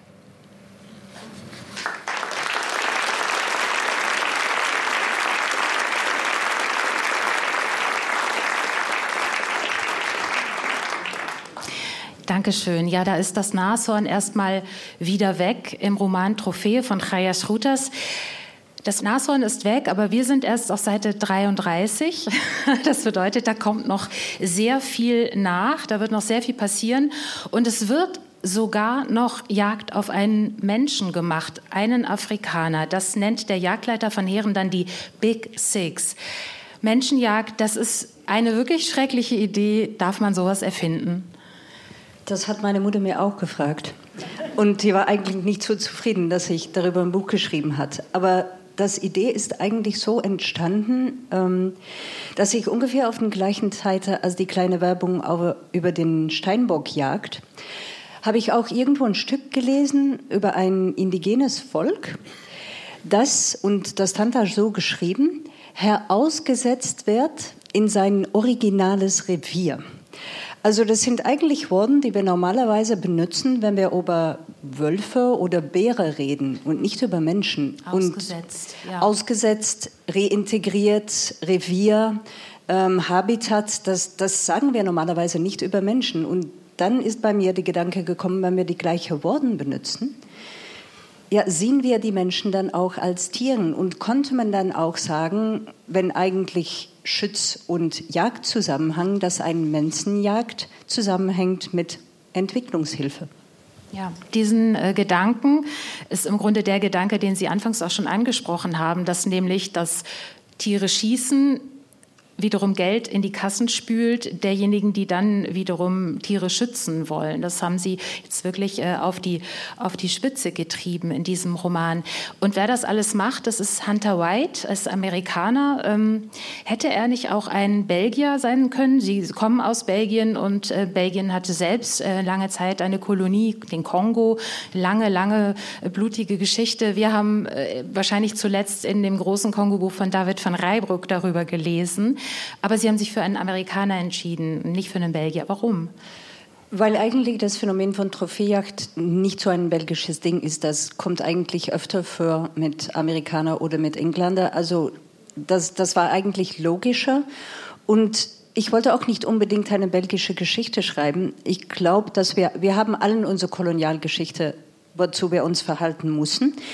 Und ich habe es auch versucht, es nicht in ein afrikanisches Land ähm, spezifisch zu situieren, weil Hunter ist es eigentlich auch alles nicht wichtig. Er sieht das ganze Kontinent, das ganze Afrika sieht er eigentlich als ein großes Wildpark, das nur zum Spaß, zu seiner Spaß irgendwo da liegt. Also ich wollte das nicht so ganz in ein genaues Land unterbringen. Also es spielt in der Savanne, das heißt so ungefähr südlich, südöstliches Afrika müsste man es biologisch, okay, irgendwo. Ja. Aber es wird kein, kein genaues ähm, Land genannt. Sie erwähnen ein paar Mal Ernest Hemingway in Ihrem Roman. Ähm, das war ja der, ich sag mal, der Haudegen unter den amerikanischen Autoren. Auch er war auf Großwildjagd und hat darüber geschrieben. Er jagte zumeist in Tansania. War Hemingway auch ein Vorbild für diese Figur des Hunter White oder für diese Form des Jagdromans? Was schreibt man ja heute gar nicht mehr. Es, ist auf jeden Fall, den Form hat mich fasziniert, weil ich brauche als Schriftsteller immer nicht nur ein Thema und eine Geschichte, ich brauche auch immer eine Form, die ich von Geschichte nützen kann. Und irgendwo während den Research habe ich herausgefunden, dass es eine Art von Bücher gibt, das heißt äh, koloniale Jagdliteratur. Und das sind so sehr abenteuerliche Bücher meistens, wo ähm, meistens Berufsjäger dann so äh, zu kennen geben, ah, ich habe heute äh, 24 Nasehorn erschossen und das habe ich so und so und so gemacht. Aber die oft auch eine Art von anthropologische Studie sind, wo sie mit ganz viel Respekt und mit, mit ganz viel Gedanken schreiben über die ähm, indigene Menschen, mit denen sie zusammenarbeiten. Und ich hatte gedacht, dass es eigentlich schön war, so ein sehr koloniales Genre wie der Jagdroman zu benutzen für einen Roman, die für mich eigentlich erstens ein Kritik aufs Neokolonialismus ist. Also die Ironie habe ich irgendwo gesucht. Es ist ein sehr schillernder Roman, genau. Das klingt alles, alles an und das ist auch genau das, was äh, den Roman so eindrücklich macht und mich auch so lange darüber hat nachdenken lassen. Es ist auch ein Männerroman. Es kommen fast nur Männer vor, außer die Frau, die dann am Ende die, die Trophäe kriegt. War das ähm, verlockend für Sie? Also Sie mussten dann ja auch irgendwie zwei, drei Jahre mit diesen Typen dann irgendwie zu tun haben. Ja, und ich, ich muss zugeben, ich war froh, dass ich ihn auch wieder losgeworden bin. Das ist nicht so den Mann, womit man sein Leben verbringen will. Aber deshalb hat er mich auch so fasziniert, weil ich denke als Schriftsteller immer, Fiktion ist für mich ein Ort, wo wir miteinander diskutieren können über Sachen, die vielleicht in ins reelle Leben sehr schmerzhaft sein, um darüber zu reden. Und es ist auch ein Ort, wo wir versuchen können, uns hineinzuversetzen in Menschen, die ganz anders sind wie wir selbst. Und irgendwo mit dem Verständnis fängt auch eine Art von Empathie an. Und die Empathie kann wieder ein Anfang sein von einem Gespräch. Und jede Veränderung kann nur mit einem Gespräch anfangen. Wenn wir alle in unserer eigenen Ecke stehen bleiben, ja, dann, dann haben wir gar nichts mehr, worüber wir noch reden können. Also ich musste mich etwas finden, das ich mit Hunter White gemeinsam habe, weil sonst konnte ich nicht zwei Jahre lang mit dem Mann zusammenleben und nicht nur mit ihm zusammenleben, aber mir wirklich in seinen Kopf versetzen und ihn auch genug lieben, um zu machen, dass der Leser 200 Seiten mit diesem ekligen Mann mitlaufen will. Und was ich da gefunden habe, war, dass wir beide eine ganz ernsthafte Liebe für die Natur teilen. Und das war mir wichtig, dass wir da irgendwo konnektieren konnten. Und dann kann man doch mitgehen in seine Gedanken, also ein Stück. Tatsächlich, ähm, tatsächlich ist äh, neben dem Kolonialismus ähm, die Frage nach der Natur oder die Frage nach dem Umgang mit der Natur das große Thema dieses Romans. Also wie gehen wir mit Tieren um, Pflanzen, wie gehen wir mit der Ausrottung um, die wir, nun jetzt vielleicht nicht wir persönlich, aber unsere Vorfahren, naja, wir persönlich auch, aber jetzt im, im, im Zusammenhang mit der Jagd vielleicht Vorfahren ähm, ähm, verschuldet haben. Und äh, sie thematisieren auch den Klimawandel, denn es geht auch darum, dass es äh, auch in Afrika immer trockener wird. Äh, ist es im Kern auch ein Buch, das von ungebremster Zerstörung handelt? Man kann da nicht dran vorbei, fürchte ich. Weil Hunter White läuft eigentlich in Afrika rum und er denkt, er ist eigentlich alles und jeden überlegen, moralisch. Und er denkt, dass unsere westliche Art von Denken und wir die Welt anschauen, dass das nicht nur der besten, aber auch der einzigen Art ist und dass das überall funktioniert und was das so für Konsequenzen hat oder dass es vielleicht auch ja irgendwo in der Welt Plätze gibt, wo das nicht funktioniert oder wo Sachen anders funktionieren, das, das kapiert er total nicht. Und dann kommt natürlich das ganz brutale Erwachen, wenn er plötzlich sich realisiert, dass also das Problem fängt eigentlich damit an, dass wir uns hier im Westen irgendwo aus die Nährungskette ausgezogen haben. Wir sehen uns eigentlich als etwas, das total daneben steht. Und was Hünter in Afrika erfindet, ist, dass der Mensch nicht nur ein Teil von der Nährungskette ist, aber dass er auch Beute sein kann. Und das ist doch wirklich ein unangenehmes Erwachen. Das ist auch eine unangenehme Erfahrung beim Lesen, denn wir erleben das ja alles mit. Zwar aus der Er-Perspektive, nicht aus der Ich-Perspektive von Hunter, aber doch sehr, sehr, sehr nah dran. Wir, wir wissen auch alles, was er denkt, was er fühlt und was er leidet. Das alles in einem sehr spannenden, dramatischen und auch radikalen Roman Trophäe. Ich habe ihn mit aufgerissenen Augen gelesen. Aus dem Niederländischen hat ihn übersetzt Lisa Mensing und erschienen ist er im Schollner Verlag. Rajas Rutas, vielen Dank, dass Sie da waren. Vielen Dank.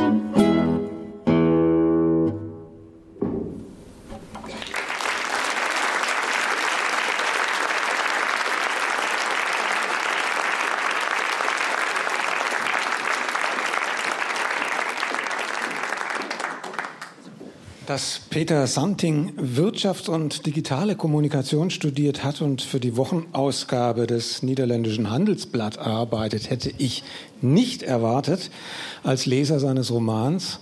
Denn da geht es um ganz andere Dinge, um ganz andere Themen, um die Liebe, um die globale Zukunft und um die Frage, ob man in diese Welt, so wie sie ist, ein Kind setzen soll oder nicht. Zwischen uns und morgen ist der dritte Roman von Peter Santing. Herzlich willkommen. Danke auch. Deutschland spielt darin auf mehrfache Weise eine Rolle. Der Ich-Erzähler Robin fährt mit dem Zug von Utrecht seiner Frau hinterher nach Ehingen bei Ulm. Dort stellt sie ihr neues Buch vor, und heißt Tess. Tess ist, ähm, man muss sagen, ein, ein merkwürdiges Produkt deutscher Geschichte. Der Großvater war Soldat, kam am Beginn des Zweiten Weltkriegs um äh, an einer Brücke, die gesprengt wurde. Seine Witwe schickt Jahrzehnte später ihre Tochter dorthin als Austauschschülerin. Sie verliebt sich in einen niederländischen Nachbarn und das Kind, also der, die Enkelin des Großvaters ist Tess. Ähm, warum war Ihnen das wichtig, die deutsche Geschichte auf diese Weise in dem Roman so zu etablieren? Ähm, das hat zu tun mit der Art und Weise, wie unsere beiden, wie die beiden Hauptfiguren sich gegeneinander verhalten. Robin kommt aus einem aktivistischen Hintergrund. Sein Vater hat sich in seiner Jugend beschäftigt mit dem Schutz eines Waldes in der Nähe von Utrecht. Er sieht, dass sein Vater mental abnimmt und gleichzeitig desillusioniert wird. Und selbst ist er in seinen Gedanken über den derzeitigen Zustand der Welt und des Klima, das Klima auch desillusioniert und äh, hoffnungslos. Tess, seine Partnerin, ist die hoffnungsvolle Seite der Beziehung. Sie sieht noch was in der Zukunft. Das hat was zu tun mit ihrer Entstehungsgeschichte. Sie nämlich ist ein positives Ergebnis einer, Ersetz einer entsetzlichen Zeit in der Weltgeschichte. Ohne des Zweiten Weltkrieges hätte es sie nicht gegeben. Das Treffen ihrer Eltern ist eine direkte Folge des Zweiten Weltkrieges. Und das hat sie geformt. Nicht so sehr, dass sie sagt, spirituell, das hätte alles so sein sollen, aber sie ist bereit, die Rolle des Zufalls anzuerkennen. und dass es vielleicht doch einen Plan für uns alle gibt dass es so etwas gibt und das gibt ihr Hoffnung für die Zukunft. Wenn jetzt auch schreckliche Dinge geschehen, warum sollte es denn nicht wieder so sein können, dass in der Zukunft etwas Schönes sich daraus ergibt? Zum äußeren Rahmen noch, dass wir befinden uns im Jahr 2021. Ähm, das Hochwasser am Ahrtal äh, ist gerade eingetreten und der Zugverkehr ist deshalb umgeleitet. Ähm, es ist außerdem ja auch die Corona-Zeit und ähm, noch eine Katastrophe und die findet äh, merkwürdigerweise auf dieser Reise gar keine, äh, spielt gar keine Rolle. Äh, haben Sie die jetzt äh, weggelassen, weil es Ihnen zu viel geworden wäre oder weil Sie äh, sagen, es wird so viel geredet in diesem Buch und in diesem Zug, ähm, wenn die Leute alle einen Mundschutz tragen würden, dann wäre das ja gar nicht möglich gewesen? Äh, beide waren eine Abwägung. Beides war eine Abwägung, aber vor allen Dingen das erste. Die Klimakrise und wie meine Figuren sich dem gegenüber verhalten. Darüber wollte ich etwas erzählen mit diesem Buch. Über Corona hatte ich selbst nicht so viel zu erzählen und ich dachte mir, wenn das Buch äh, veröffentlicht wird, haben wir alle keine Lust mehr auf Corona. Das war auch tatsächlich so. Deswegen erzählungstechnisch hatte das keinen Mehrwert in meiner Geschichte. Und gleichzeitig ein Großteil meiner Geschichte spielt spielt sich ab im Zug. Und dann gibt es tatsächlich auch noch taktische Fragen. Hm, sollen die Leute tragen die einen Mundschutz, müssen die anderthalb Meter Abstand halten, so diese Sachen. Und dann habe ich das halt weggelassen. Und deshalb findet die Reise so statt, wie sie stattfindet. Wir hören ein Stück davon, wie Robin äh, in den Zug steigt und seiner Frau hinterherreist. Es liest Stefko Hanuszewski aus Zwischen uns und morgen. Das Buch wurde von Lisa Mensing aus dem Holländischen übersetzt. Es ist noch nicht erschienen. Es wird im März bei Diogenes rauskommen. Im Zug kann ich nachdenken, sagte sie, als ich sie heute Morgen zum Bahnhof gebracht habe. Das schrille Piepsen der Türen schallte durch die fahlweiße Halle. Ein einzelner Reisender im Eiltempo, das Karussell der Durchsagen, das sich auch dann weiterdreht, wenn keine Oberleitungen kaputt sind oder Bäume umgeweht wurden, als müsste eine unangenehme Stille gefüllt werden. Am Bahnsteig stand der ICE schon bereit, die Nase spitzer und weltgewandter als bei der Regionalbahn, die gegenüber auf der Pendelstrecke Richtung Thiel wartete. Die Sonne schien noch gerade so unter die Überdachung. Mir fielen ihre grünbraunen Augen wieder auf. Diese Augen, mit denen sie sich durchs Leben improvisierte und immerzu neugierig und intuitiv die Zukunft abtastet. Wie lange hatte ich sie nicht mehr gesehen? Wirklich gesehen. Es fühlte sich so an, als hätte ich, wenn wir uns beim Frühstücken gegenüber saßen, mindestens ein Jahr lang nicht mehr vom Teller aufgeschaut. Und wann hatte ich sie zuletzt im Bett angesehen? Früher, ja, da habe ich sie angesehen und sie mich, wenn ich in ihr kam. Eine Intimität, die im Nachhinein aufgesetzt wirkt. Das Schauspiel junger Geliebter. Sie kam näher und schlang ihre Arme um mich. Mit ihrer Nase an meinem Hals und den Händen auf meinen Schultern sagte sie, im Zug kann ich nachdenken. Worüber? Das habe ich sie nicht gefragt. Ich wartete, bis der Zug außer Sichtweite war und fuhr nach Hause. Mit meiner Schulter drückte ich die von der Wärme verzogene Tür unserer Wohnung in Tönwijk auf. Vor der Treppe lag von gestern noch eine durch den Briefschlitz geworfene Postkarte vom Paketdienst. In der Packstation beim Supermarkt wartet etwas auf uns.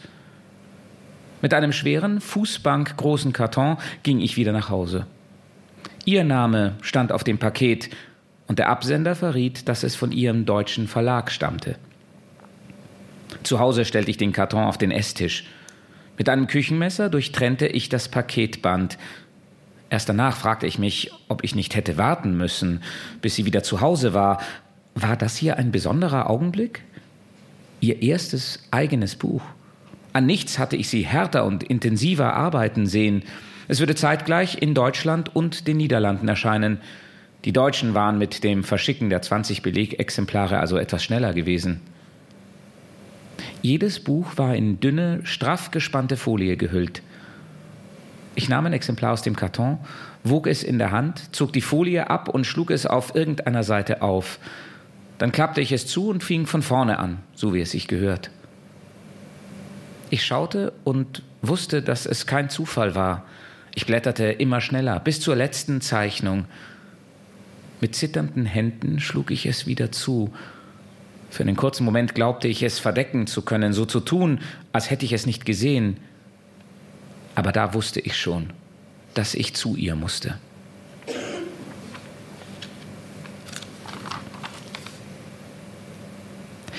Mats war viereinhalb Monate alt, als wir das Dokument für ihn beantragten. Damals gab es ihn schon auf viel mehr Arten, als ich es mir vor seiner Geburt je hätte vorstellen können. Der Gedanke, dass niemand ihn so kannte wie wir beide, erfüllte mich manchmal mit einem Gefühl unantastbarer Intimität. Er wuchs vor unseren Augen und in unseren Köpfen auf und verschaltete die Kabel auf eine Weise, die vor allem mich überwältigen konnte. Oh, diese Euphorie so ungefiltert zuzulassen. Ich, der nur in der Wiederholung leben konnte. Ich, der das Glück für gewöhnlich nur erkannte, wenn es als Erinnerung verpackt war. Und trotzdem, er existierte nicht. Die ersten 72 Stunden zum Beispiel, als ich das in einer winzigen blutroten Faust geballte Leben noch nicht bei einem Beamten am Schalter gemeldet hatte und auch nicht, monatelang nicht, gemäß den grenzüberschreitenden und in internationalen Abkommen verbrieften Bedingungen, unter denen der fortbewegungsfähige Mensch existieren darf. Dafür brauchte es einen neuen Termin im Bürgeramt. Dafür brauchte man dieses rote Büchlein. Seine Unterschrift fehlt. Hier wurde dem Baby Aufschub gewährt. Allerdings musste es auf das Foto, musste sein Gesicht vollständig und innerhalb des Rahmens zentriert werden, gleichmäßig belichtet, vom Scheitel bis zum Kinn minimal 19 und maximal 30 Millimeter, die Augen nicht bedeckt. Das Augenpaar gegenüber von mir folgt jetzt den vorbeiziehenden Häusern. Immer wieder bleiben sie kurz hängen, lassen los und suchen einen Fixpunkt.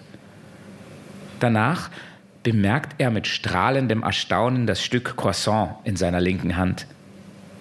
Ein zweijähriger Junge kann ein Brotstück in seiner eigenen Faust finden, wie ein Erwachsener einen 5-Euro-Schein in einer alten Jeans.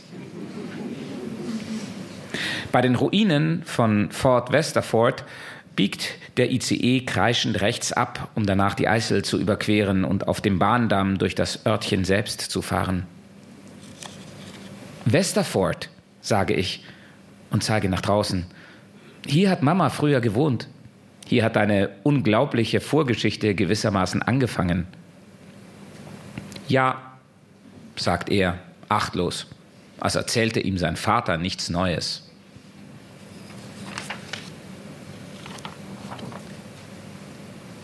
Wir lagen noch lange unter dem Gewicht unserer eigenen Wohnung wach. Sie war mit einer weißen Verpackung zurückgekommen und hatte den Beipackzettel wie einen Roman zum Schlafengehen mit ins Bett genommen. Man muss das morgens machen, hatte sie gesagt. Dann ist die Chance größer, dass der Test auf das Schwangerschaftshormon anspringt. Bist du aufgeregt? flüsterte sie neben mir. Hast du Angst? Wovor? Morgen früh. Nicht unbedingt vor morgen früh. Sie drehte sich zu mir. Wovor dann? Ich holte tief Luft und dachte an den Abgrund, den ich manchmal vor mir sah. Alles, was ich über ihn las oder hörte, führte mich einen Schritt näher an ihn heran. Die Überschrift eines Artikels konnte wie Höhenangst in meinen Magen und meine Beine schießen. Ob es fair wäre, sagte ich. Ich flüsterte, genau wie sie, doch wusste nicht warum. Es gab niemanden, den wir wecken konnten. Wir hatten schon mal darüber gesprochen. An jenem Abend, als sie wegen eines Migräneanfalls verschwunden war. Und damals hatte ich mehr oder weniger das Gleiche gesagt, obwohl es in den darauffolgenden Monaten manchmal den Anschein machte, als hätte sie es vergessen, als plädierte sie auf Unzurechnungsfähigkeit, sobald ich darauf zurückkam, was ich nicht machte gerade weil ich die Verteidigung kommen sah und sie nachvollziehen konnte. Aber in dieser Lücke zwischen den beiden Möglichkeiten musste ich es sagen. Ich sagte es genauso, wie ich es in Gedanken schon öfter formuliert hatte. Etwas zu initiieren mit einer Lebenserwartung, die weit über alle Prognosen hinausgeht. Sie seufzte. Es wird kein etwas, sagte sie. Es kann selbstständig leben. Es kann selbst die Welt formen. Es kann sich in absehbarer Zeit selbstständig die Jacke anziehen, selbst zur Schule fahren und selbst bestimmen, wie die Welt aussieht. Genau das ist die Frage, erwiderte ich. Ob das dann noch geht?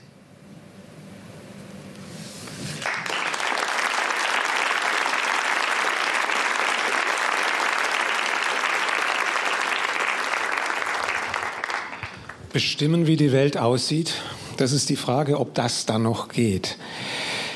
Sie schlagen da, was Klima- und Umweltpolitik angeht, einen Bogen über drei Generationen vom Vater, der in den 80er Jahren gekämpft hat, in einem Naturschutzgebiet namens Amelis Wert, das eine große Rolle spielte offenbar damals, ähm, über den Sohn im Zug und den Enkel, dessen Zukunft auf dem Spiel steht.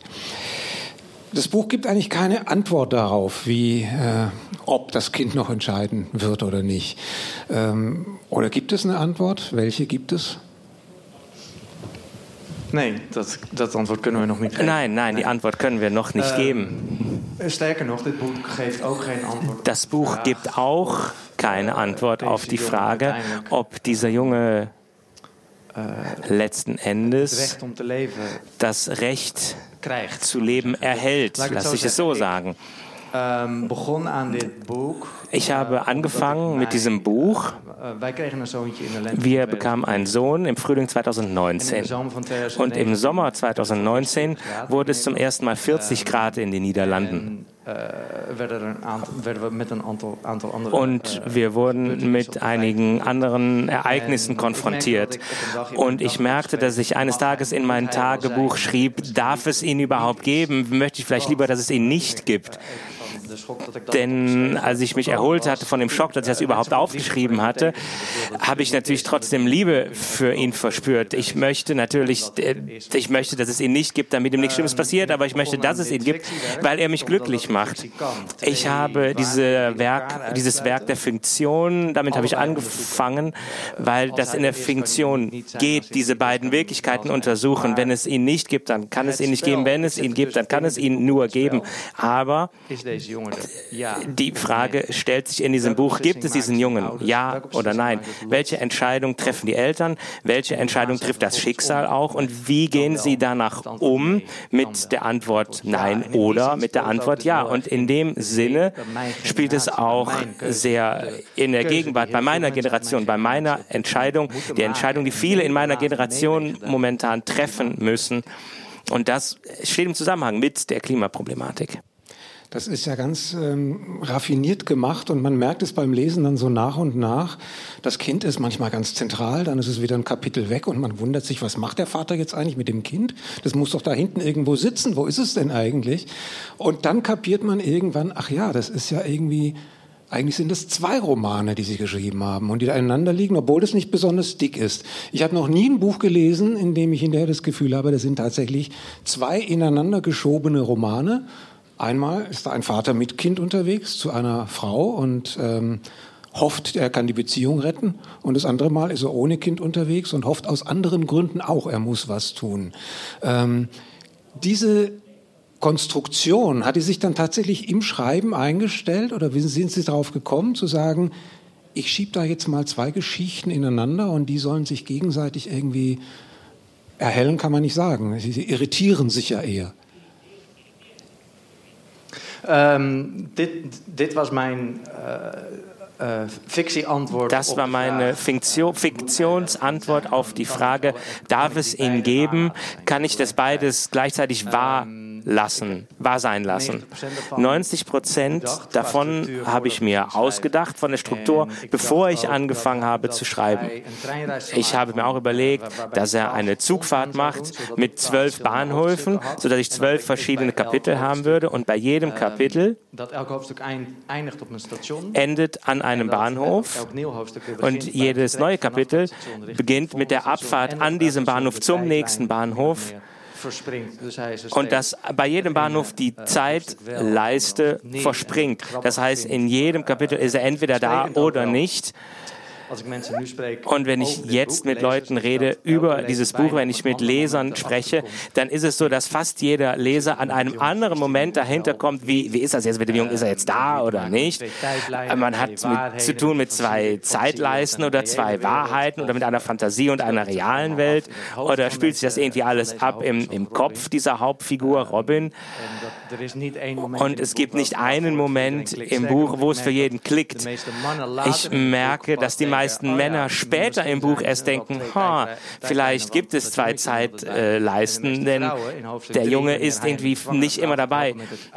Und die meisten, die meisten Frauen merken schon früher in dem Moment, in dem die Frau aussteigt mit den schweren Koffern aus dem Zug. Na, eine schwangere Frau, die steigt nicht mit zwei schweren Koffern aus dem Zug. Das heißt, Frauen merken das irgendwie früher.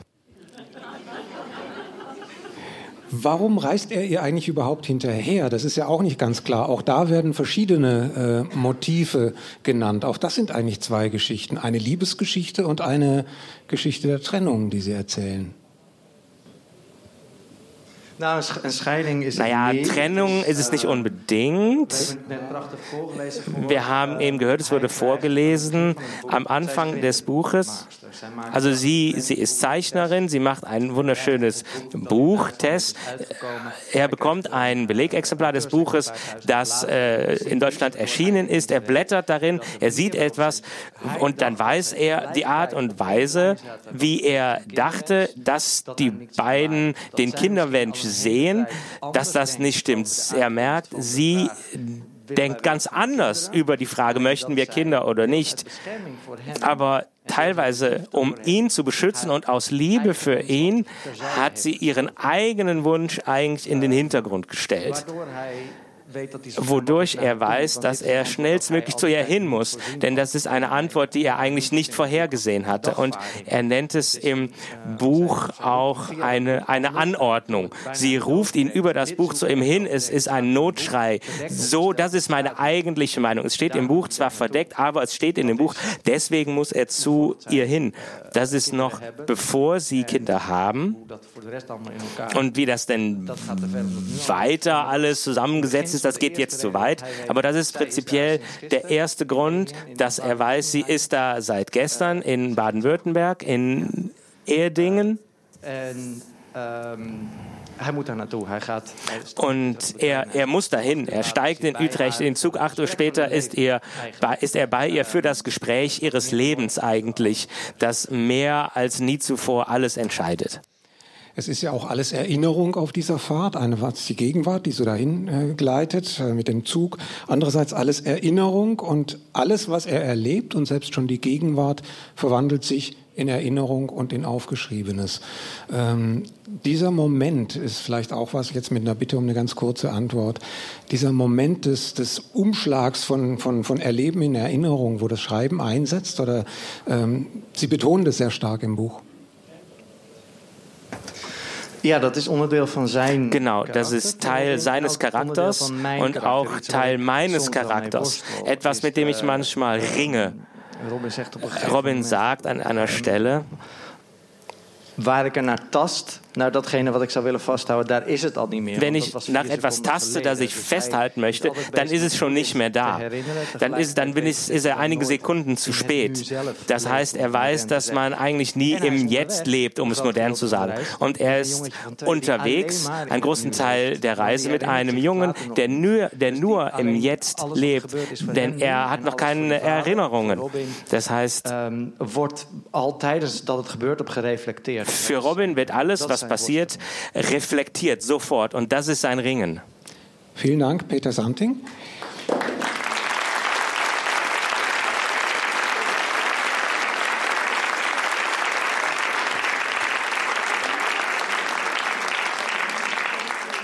Hier geht es nach der Pause und den Nachrichten weiter mit der langen Nacht der niederländischen und der flämischen Literatur im Comedia Theater in Köln eine Veranstaltung des Literaturhauses Köln und des Deutschlandfunks. Und wir werden dann hören noch Lise Spitt und ihren Roman Der ehrliche Finder und werden mit Jan Robben uns mit der Kontur des Lebens vertraut machen.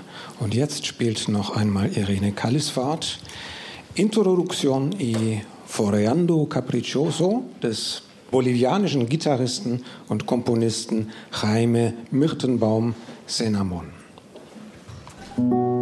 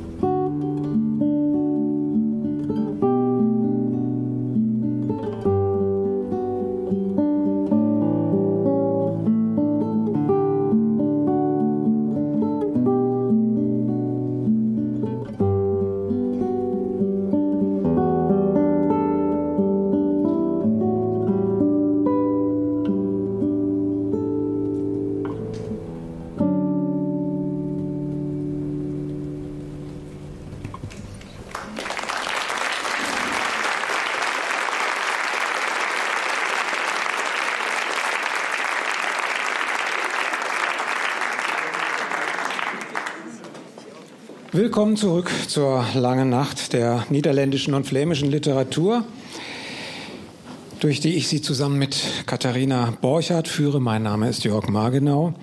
Wir sind hier im Comedia Theater in Köln und gehen jetzt in die dritte und letzte Stunde unseres Programms. Alles außer flach ist das Motto des Gastlandauftrittes auf der Leipziger Buchmesse. Man könnte auch sagen, alles außer klein. Denn bisher sind wir immerhin unter anderem in Teneriffa gewesen und nach Afrika gekommen. Lisa Spitt hat 2016 ihr Debüt geschrieben und es schmilzt und hat es 160.000 Mal verkauft und wurde damit schlagartig zum Shootingstar der flämischen Literatur.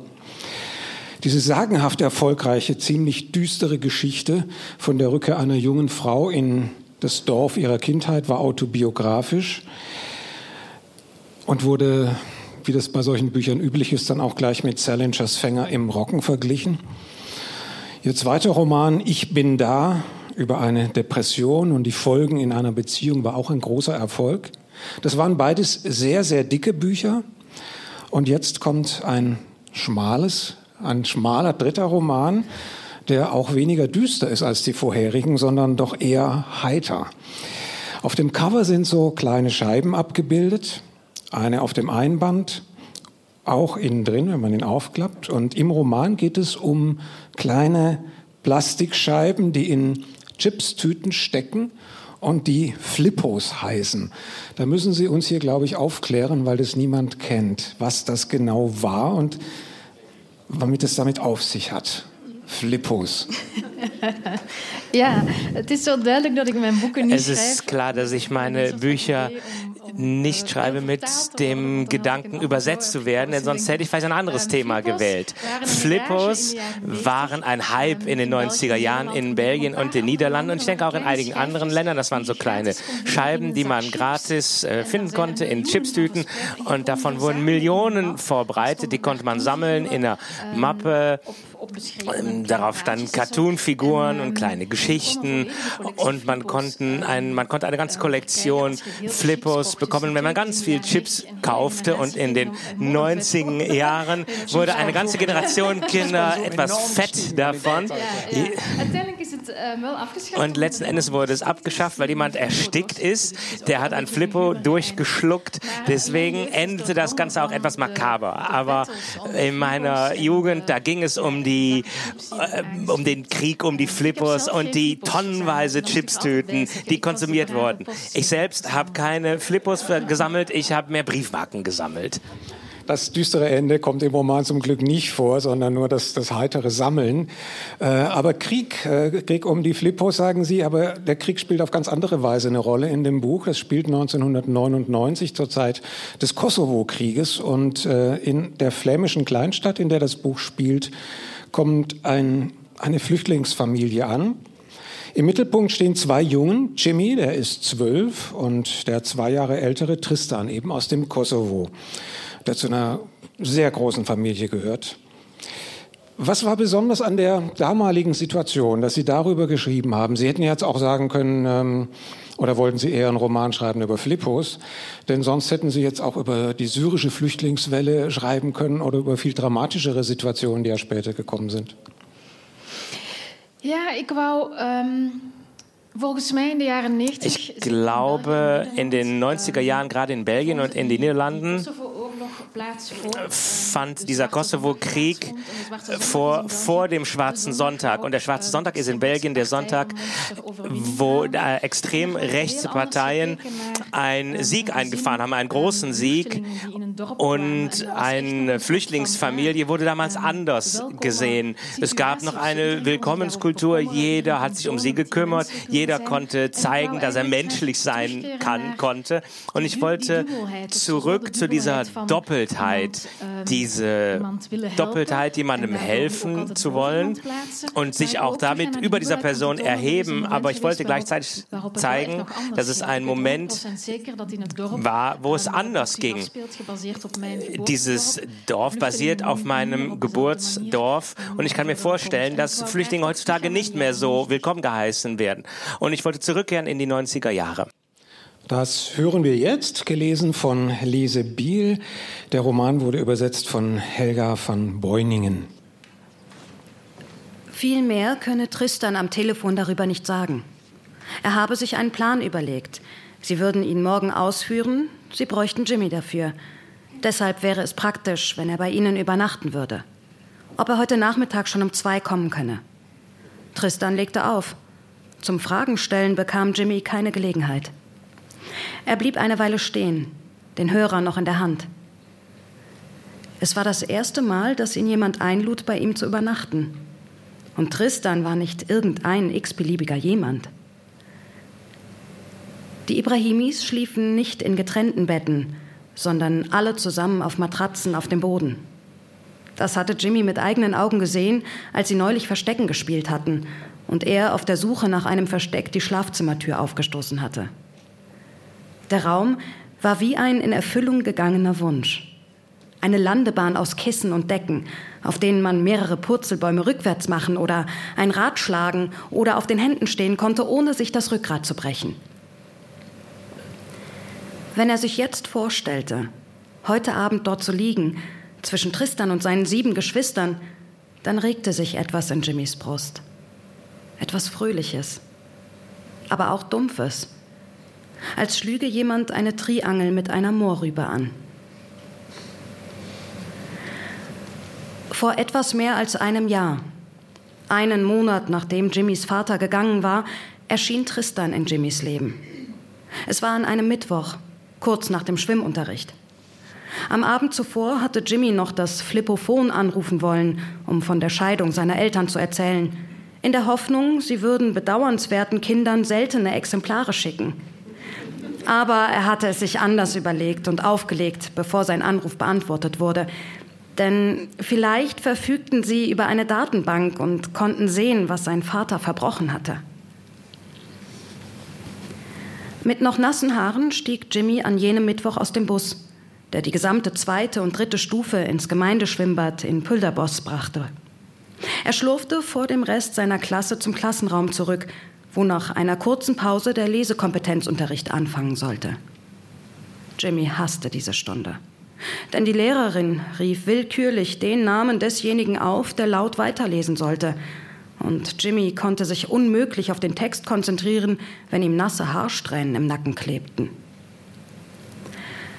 Beim Betreten der Klasse sah er einen fremden Jungen, der vorn auf dem Podest neben der Schulleiterin wartete, bis alle Kinder der Dritten auf ihren Stühlen Platz genommen hatten. Jimmy suchte Blickkontakt mit dem Jungen, was nicht gelang. An der Art und Weise, wie er dastand, konnte man erkennen, dass er ihre Sprache nicht sprach. Er trug eine zu kurze Jeans, die dunkel glänzte, als ob er auf Knien durch geschmolzenes Kerzenwachs gekrochen wäre. Seine Haare waren lang, lockig und zu einem kleinen Schwanz zusammengebunden. Er war dürr und bestimmt einen Kopf größer als Jimmy, aber das war auch nicht weiter schwer. Das ist Tristan, sagte die Schulleiterin Virginie, nachdem sie die Klasse zur Ruhe ermahnt hatte. Tristan Abrahama. So sagte sie es, ohne mit der Wimper zu zucken. Tristan sollte sich erst später trauen, andere zu korrigieren. Ibrahimi. Mit I, wie in Fisch. Er sei elf Jahre alt, käme aus dem Kosovo und hätte eine schwere Zeit hinter sich. Er sei den ganzen Weg nach Belgien zu Fuß mit seinen Eltern und Geschwistern gelaufen. Sie hätten schlimme Dinge gesehen. Deshalb habe die dritte Klasse jetzt die Aufgabe, sich gut um ihn zu kümmern. Tristans zwölfjährige Schwester Jetmira sei auch dieser Schule zugewiesen worden. Sie würde in die vierte Klasse aufgenommen. Die Schulleiterin führte Tristan in die Klasse. Mit jedem Schritt, den sie auf seine Bank zutat, durchfuhr Jimmy ein noch heftigerer Freudenstoß. Schließlich machten sie genau vor dem leeren Platz neben Jimmy Halt. Sluis, unser Einstein höchstpersönlich. Gibst du auch Acht auf Tristan, damit er sich hier wohlfühlt? Endlich, dachte Jimmy. Endlich brachte die Tatsache, dass er zu keiner Clique gehörte, ihm etwas ein. Tristan, kümmere du dich auch gut um Jimmy. Auch er macht eine schwierige Zeit durch, sagte sie zu Tristan, während sie hauptsächlich Blickkontakt zu Jimmy suchte. Tristan schüttelte Jimmy die Hand. So schlaff, dass sie ein Insekt von Handfläche zu Handfläche hätten befördern können, ohne dass es dabei Schaden erlitten hätte. Jimmy sah seine Mutter mit den Hunden die Einfahrt heraufkommen. Er sauste in sein Zimmer. Er holte ein paar Mal tief Luft. Eile war nie gut. Nach Unehrlichkeit war sie der größte Fallstrick für einen Sammler. Jimmy öffnete die Schublade mit dem Zahlenschloss, holte eine gelbe Satin-Krawatte heraus, die er ein Jahr zuvor aus dem Karton mit den Kleidungsstücken seines Vaters geangelt hatte, die gespendet werden sollten. Sie richtig binden, das konnte er immer noch nicht, aber er bekam etwas hin, das dem nahe kam. Am breiten Ende steckte er die Nadel fest. Ein bemaltes Stück Tetraplastik, das er mit Sekundenkleber an der Metallklemme eines Parkers befestigt hatte. J.S. Flippo-Sammler. Und so wurde das Schlafzimmer mit den Postern von den Ninja Turtles zu einem Büro. Einem Ort, an dem gewichtige Dinge passierten. So wie der leere Raum unten zu einem erfolgreichen Versicherungsbüro geworden war, als sein Vater ein Whiteboard darin aufgehängt hatte. Jimmy hatte Tristan noch nichts von der Existenz von J.S. erzählt es erschien ihm plausibel, dass einer, der erst vor kurzem sein gesamtes Hab und Gut hatte zurücklassen müssen, nicht sofort scharf darauf war, möglichst viele, wenige Zentimeter große Plastikscheiben in seinen Besitz zu bringen. Er wartete geduldig auf ein Zeichen, das darauf hindeutete, dass Tristan sich fürs Sammeln zu interessieren begann. Die ganze Zeit hindurch hatte er für seinen Freund eigene Mappen bestückt. Tristan würde, sobald er bereit dazu war, mühelos einsteigen können. Jimmy atmete ein paar Mal tief ein und aus, bis seine Hände nicht mehr zitterten. Erst musste er dem heiligen Antonius gegenüber ein und denselben Wunsch dreimal aussprechen. Normalerweise konnte man sich nur wegen Eigentum an ihn wenden, das man wiederfinden wollte. Doch Jimmy hatte herausgefunden, dass Antonius an ruhigen Tagen auch manchmal bereit war, einem dabei zu helfen, Dinge zu bekommen, die einem noch gar nicht gehörten. Heiliger Antonius, ein Bruder oder eine Schwester waren ja nicht drin, aber dann mach bitte meine Sammlung komplett. Natürlich hatte er sich die Frage gestellt, ob das fair war, ob das keine zu deutliche Erpressung war und ob es sich dann nicht zu seinem Nachteil auswirken würde. Doch die Chance war groß, dass Heilige vergaßen, welchem Kind sie welche Dinge in der Vergangenheit gewährt hatten. Und es konnte also nicht schaden, zu betonen, dass er bisher nicht bedacht worden war. Nach dem Beten nahm Jimmy aus einer verschlossenen Schublade seine vier Mappen. Zwei für seine eigene Sammlung und zwei für Tristans Sammlung und legte sie genau parallel nebeneinander auf die Schreibtischplatte. Die Ecken in Höhe der 16 kleinen Kreuze, die er mit Bleistift aufgemalt hatte. Auf die leere Fläche, die in der Mitte übrig blieb, kam sein Handwerkszeug. Eine Rolle Küchenpapier, ein gefaltetes weißes Papierblatt, ein Fläschchen Brillenputzmittel, ein Plastikhandschuh, eine Schere und eine Pinzette. Er zog den Handschuh an, der von orangenem Bratfett glänzte, und öffnete die Chipstüte, ohne dass sie irgendwo einriss.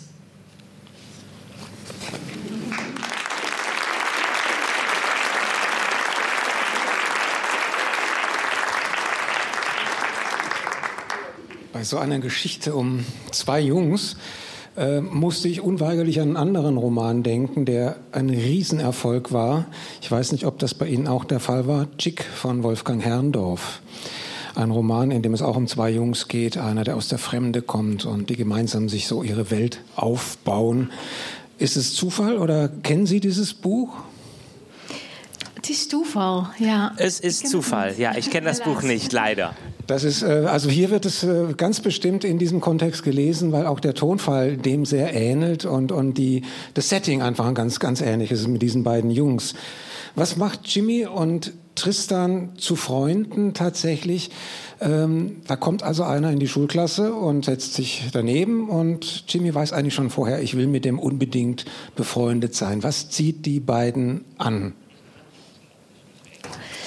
Ja, ähm, ik denk dat er een, een, een noodzaak is. Ich glaube, dass eine Notwendigkeit besteht, vor allen Dingen bei Jimmy, für diese Freundschaft. Und dass Tristan nicht wirklich eine Wahl hat. Er hat alles hinter sich gelassen und muss eigentlich zurechtkommen mit dem, was er bekommt. Er bekommt auch kostenlose Kleidung und ganz viele Dinge aus dem Dorf. Er hat nicht wirklich eine Wahl. Deswegen sagt er, ja, wenn Jimmy sich anbietet, sein Freund zu sein. Und natürlich handelt das Buch, handelt das Buch von der Schwierigkeit einer Freundschaft zwischen einem, der sich gerne anbietet und jemandem, der sagt, ja, naja, okay, dann bin ich jetzt dein Freund und lass uns gemeinsam Abenteuer erleben. Jimmy braucht Tristan, denn er möchte gerne jemandem die Sprache beibringen. Er möchte jemanden vollständig machen, so wie er seine Sammlung vollständig machen möchte. Und Tristan braucht auch jemanden natürlich, der sich um ihn kümmert. Jimmy ist eine tolle Figur, finde ich, weil der so ähm, in seiner Jungenhaftigkeit so sehr echt wirkt und auch in dieser Sammelwut. Sie haben schon gesagt, Sie haben Briefmarken gesammelt in Ihrer Kindheit.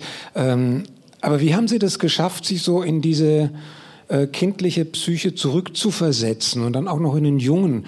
Und es ist ja schon ein spezieller kleiner Kerl, der wie er da so sitzt und sammelt und seine Sachen macht und in seiner Fantasiewelt lebt. Wie ist Ihnen das gelungen? Ich finde, Sie sind sehr gut gelungen. Dankjewel. Ik Vielen heb zelf Dank. geen kinderen. Ich habe selbst keine Kinder. Ich habe viele Freunde mit Kindern und war selbst ein Kind. Ich denke, dass es bei Kindern keinen Unterschied gibt zwischen Mädchen und Jungen, wenn es darum geht, Spiele sich auszudenken oder zu spielen. Was mich fasziniert, ist, dass ein Kind an einem bestimmten Moment im Leben lernt, dass es was anderes gibt als das heute. Es gibt die, die Vergangenheit und die Zukunft. Man lernt die Zeitformen und die Verbkonjugationen, die dazu passen. Und in dem Moment beginnt jedes Kind etwas zu sammeln. Häufig beginnt das mit einer Sammlung Schätze. Alles, was man finden kann, im, äh, auf dem Spielplatz, im Wald, das kommt dann in eine Kiste. Und später kann man dann zu einem echten Sammler werden. Und ich, äh, Menschen faszinieren mich, die wirklich etwas sammeln können. Gestern habe ich einen Artikel gelesen über einen Mann, der bei jeder Wanderung, bei jedem Spaziergang Steine sammelt. Er hat tausende Steine, jede Form, jede Farbe, Steine, die aussehen wie Hundesteine, die L-Formen haben. Das äh, fasziniert mich. Deswegen, ich habe schon vieles versammelt über Menschen, die Dinge sammeln. Und das habe ich genutzt für die Figur Jimmy. Und dabei kommt die Tragik von jemandem, der die Angst hat, dass jemand oder dass alle ihn verlassen. und gleichzeitig sammelt er alles. Darin sitzt ein tragischer Zweikampf. Das ist auch das Schöne an dem Buch, dass Sie tragische Geschichten beschreiben von beiden Jungs, also die, die Flucht auf der einen Seite, der Heimatverlust, der Familienverlust bei Jimmy, aber dass Sie das in dieser Heiterkeit beschreiben. Ich habe wirklich viel gelacht auch beim Lesen. Ähm, und das Buch ist getragen nicht nur von Heiterkeit, sondern auch so für mein Gefühl äh, von dem Glauben an das Gute und, und ähm, dass das auch in den Menschen steckt. Das ähm, war bisher, glaube ich, in Ihren Büchern nicht so der Fall, als ob da jetzt irgendwie sowas oder Sie hätte das Gefühl gehabt hätten, vielleicht jetzt muss ich doch mal was anderes machen und einen Gegenpol auch stärker machen?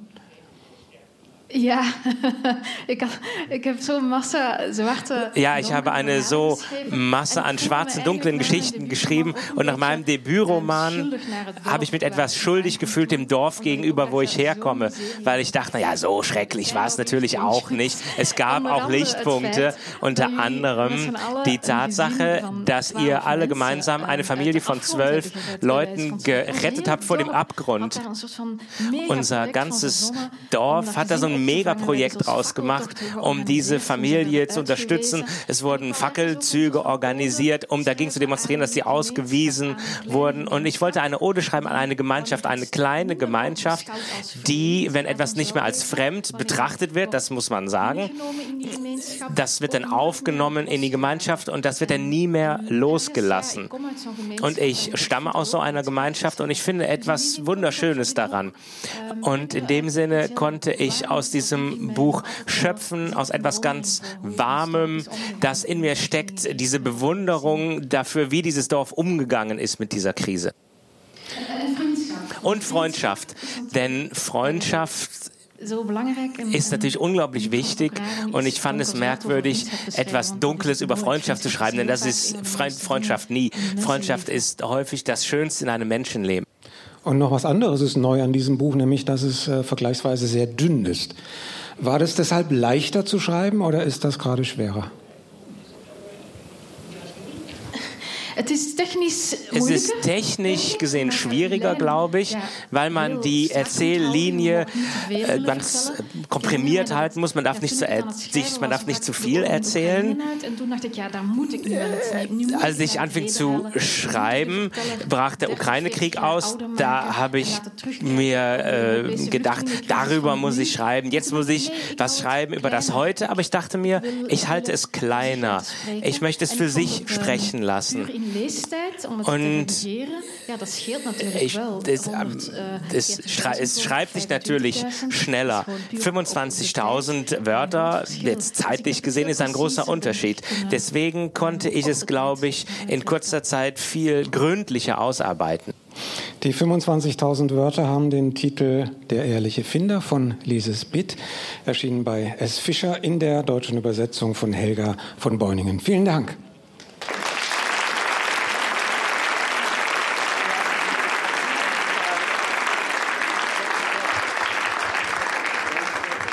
Das folgt Musik von Irene Kalisfahrt. Danach übernimmt meine Kollegin Katharina Borchardt und Jaap Robben. De dorpszucht klikt wat bij elkaar in minirok en bietelhaar en joelt wat mee met beatmuziek. Ik weet wel, het is een goede recht, de nieuwe tijd, net wat u zegt, maar het maakt me wat melancholiek. Ik heb hun vaders nog gekend. Ze kochten zoethout voor een cent. Ik zag hun moeders stoutjes springen. Dat dorp van toen, het is voorbij. En dit is al wat er bleef voor mij.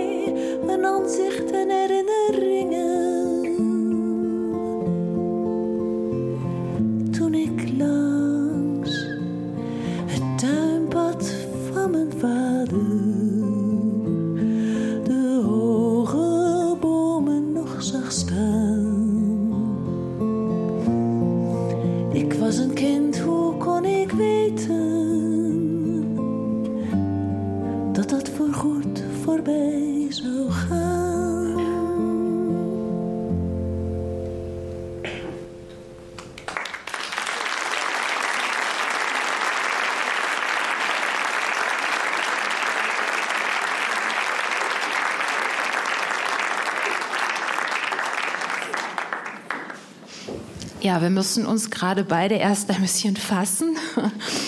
Ein Stück von Jean Ferrat und Hugo Verhagen mit dem Titel Het Dorp, das Dorf, langs het tuinpad von mein Vater, also am Gartenweg meines Vaters entlang. Hier live gespielt von Irene Kalliswart. Und wir kommen zum sechsten und letzten Autor in dieser langen Nacht der niederländischen und flämischen Literatur, zu Jaap Robben und zu seinem neuen Buch. Es heißt Kontur eines Lebens und es erzählt von Elfrieda auch äh, Frieda genannt, meistens gelegentlich auch Ida, einer 81-Jährigen, die nach dem Tod ihres Mannes in ein Pflegeheim in Nijmegen, Nimwegen kommt. Und da im Pflegeheim kehren die Erinnerungen zurück an ihre erste große Liebe Otto und an ein gemeinsames Kind, das Frieda verloren hat. Das war 1963. Eine romantische, aber untergründig auch politische Geschichte. Willkommen, Jab Robben. Dankeschön.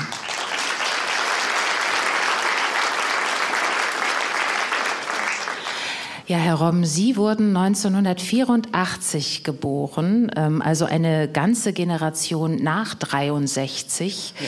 Kennen Sie so eine Frieda oder wie kam diese Liebesgeschichte aus den frühen 60ern zu Ihnen? Äh, ja, ich kenne so eine Frieda, weil ich habe die selber ausgedacht, natürlich.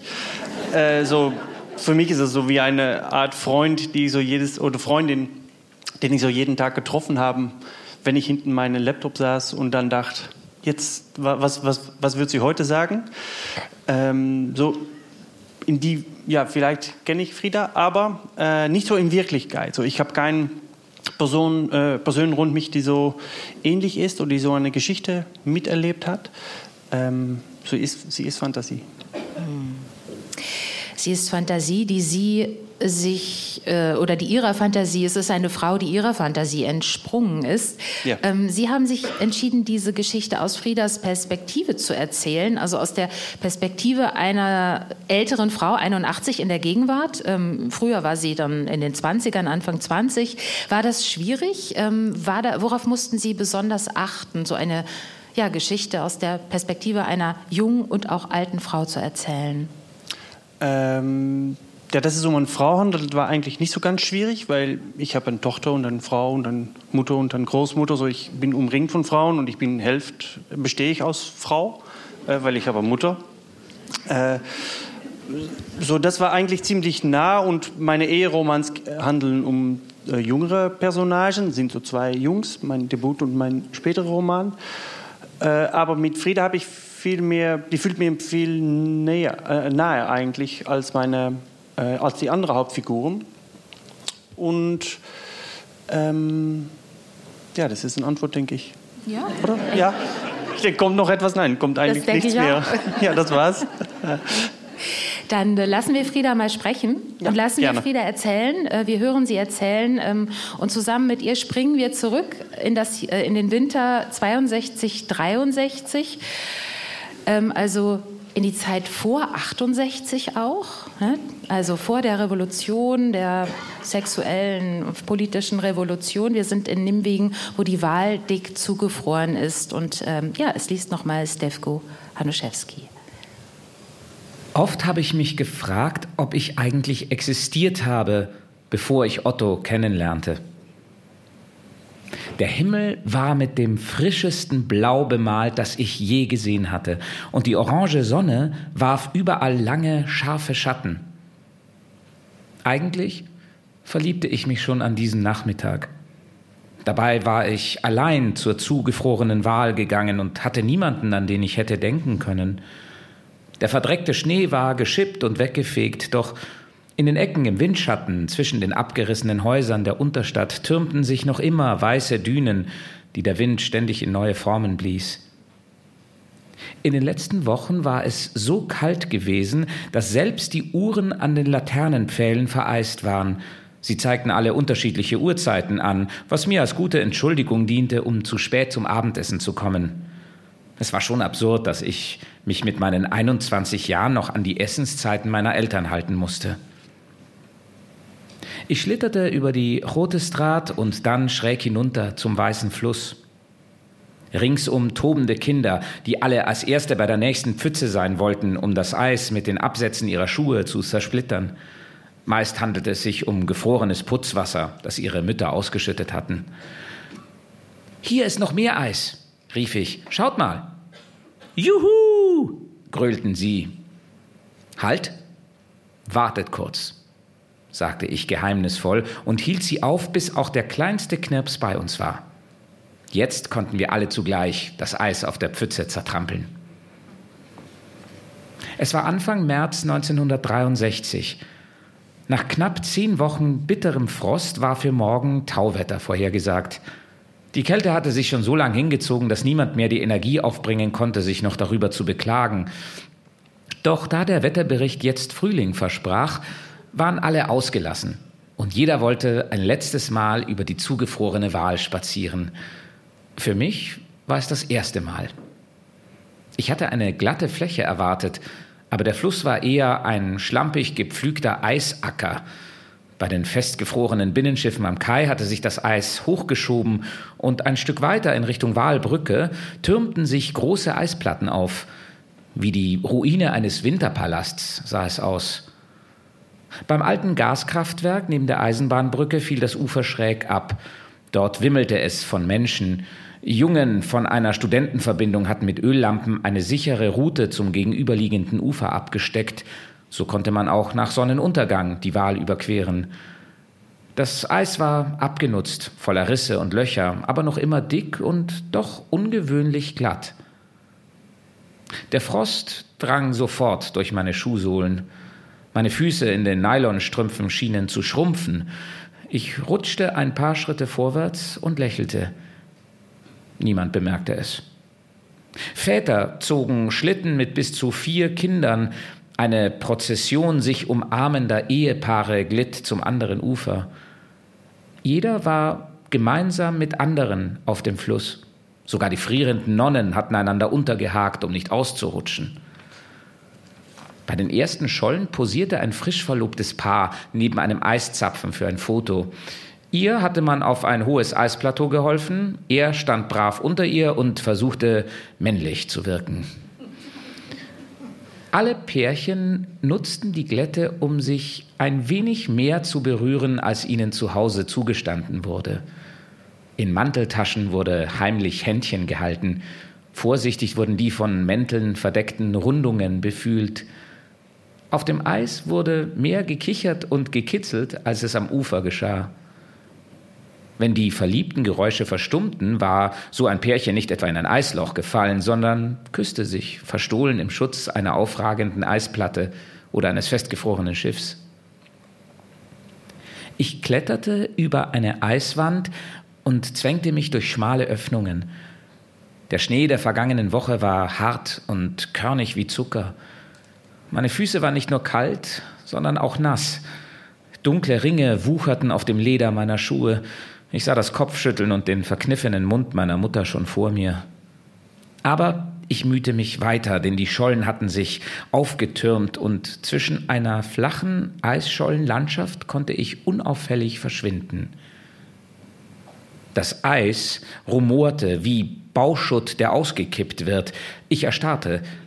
Da ich aber keine Risse entdecken konnte, kletterte ich weiter.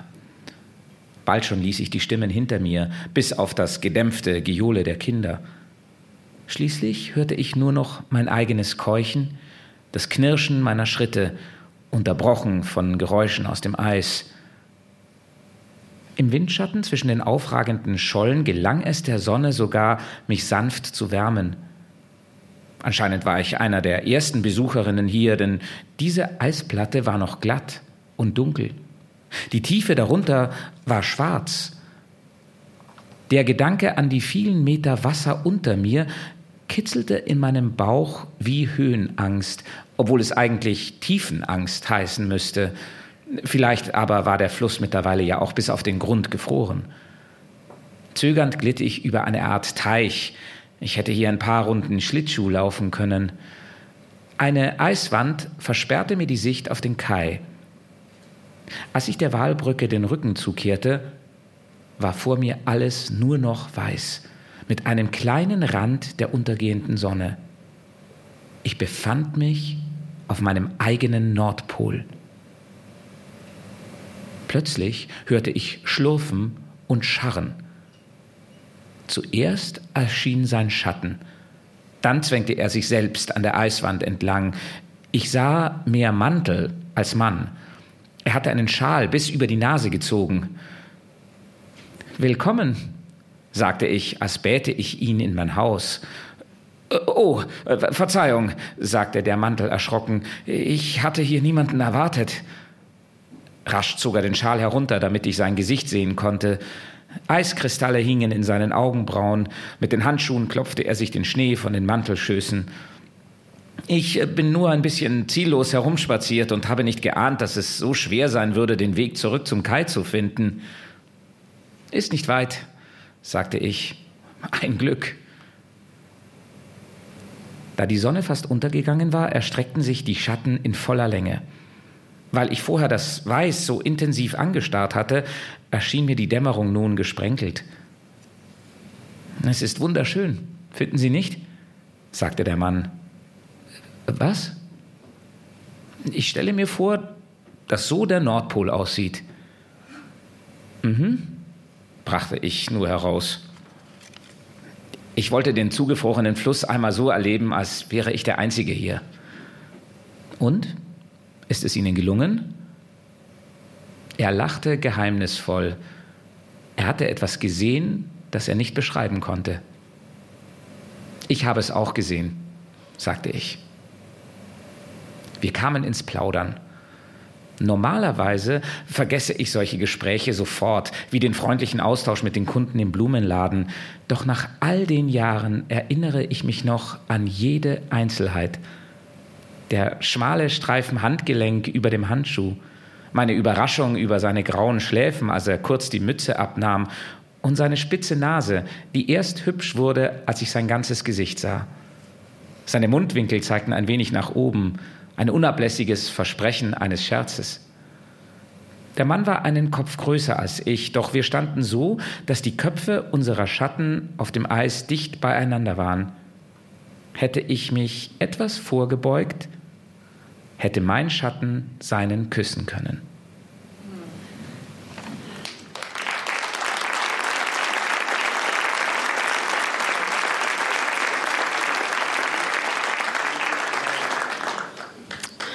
Ja, eine Flussszene, fast wie ein Bräugelgemälde zunächst. Haben Sie daran gedacht, als Sie es schrieben, herum? Äh, nicht unbedingt, aber äh, ich hätte so Bilder gefunden von Nimwegen in die 60er Jahren und dann war der, den, den Fluss so zugefroren und die habe ich so in mein Schreibzimmer aufgehangen mhm. und da habe ich viel danach geguckt und ähm, noch nicht nach Prögel. Ja. Aber das ist 400 Jahre her. Ja, das ist schon ein bisschen was her. Aber ähm, trotzdem ist auch das schon ein bisschen was her. Es ist immerhin die Zeit gewesen, wo Flüsse noch komplett zugefroren sind. Ja. Auch das scheint sehr, sehr lange her zu sein. Die Lesepassage aus Ihrem Roman Kontur eines, äh, Kontur eines Lebens endet damit, ja, da hätte mein Schatten seinen küssen können, sagt Frieda. Ihr Roman hat eine sehr große Zartheit, finde ich, eine große Natürlichkeit. Es ist eine große Liebesgeschichte, auch wenn es nicht gut mit ihr ausgeht. Es geht auch deshalb nicht gut mit ihr aus, weil Otto nicht bei Frieda bleiben kann. Warum eigentlich nicht? Äh, ja, den Roman spielt ein sehr katholisches Umfeld und die 60er Jahre, da war Nimwegen so, ja, in Holland nannten sie das Rom von, von den Niederländern. Äh, so, es war sehr, sehr katholisch. Äh, das können wir jetzt nicht mehr vorstellen, weil jetzt nennen sie Nimwegen Havanna an der Wahl, weil er so ziemlich links geworden ist.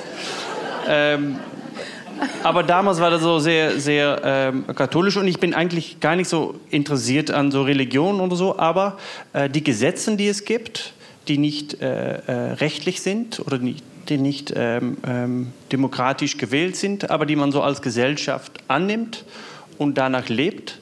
Das finde ich ganz interessant, so, ähm, dass man nicht äh, ohne zu heiraten ähm, zusammenleben kann oder äh, ein Kind erziehen kann. Ähm, aber man, wird, man, kann da nicht für gestraft werden und trotzdem lebt man nach den Gesetzen und korrigiert einander drauf. Und das fand ich ganz interessant. Äh, und Otto ist geheiratet, Frieda nicht. Ja. Und dass er alles verlieren würde, wenn er zusammen leben möchte mit äh, Frieda, sein, seine Arbeitsstelle an der Universität. Äh, er darf dann nicht mehr zu, zur Kirche. Äh, er verliert dann eigentlich alles. Und das finde ich interessant, dass er danach lebt, aber das eigentlich lieber nicht so, das Leben nicht so gerne leben möchte.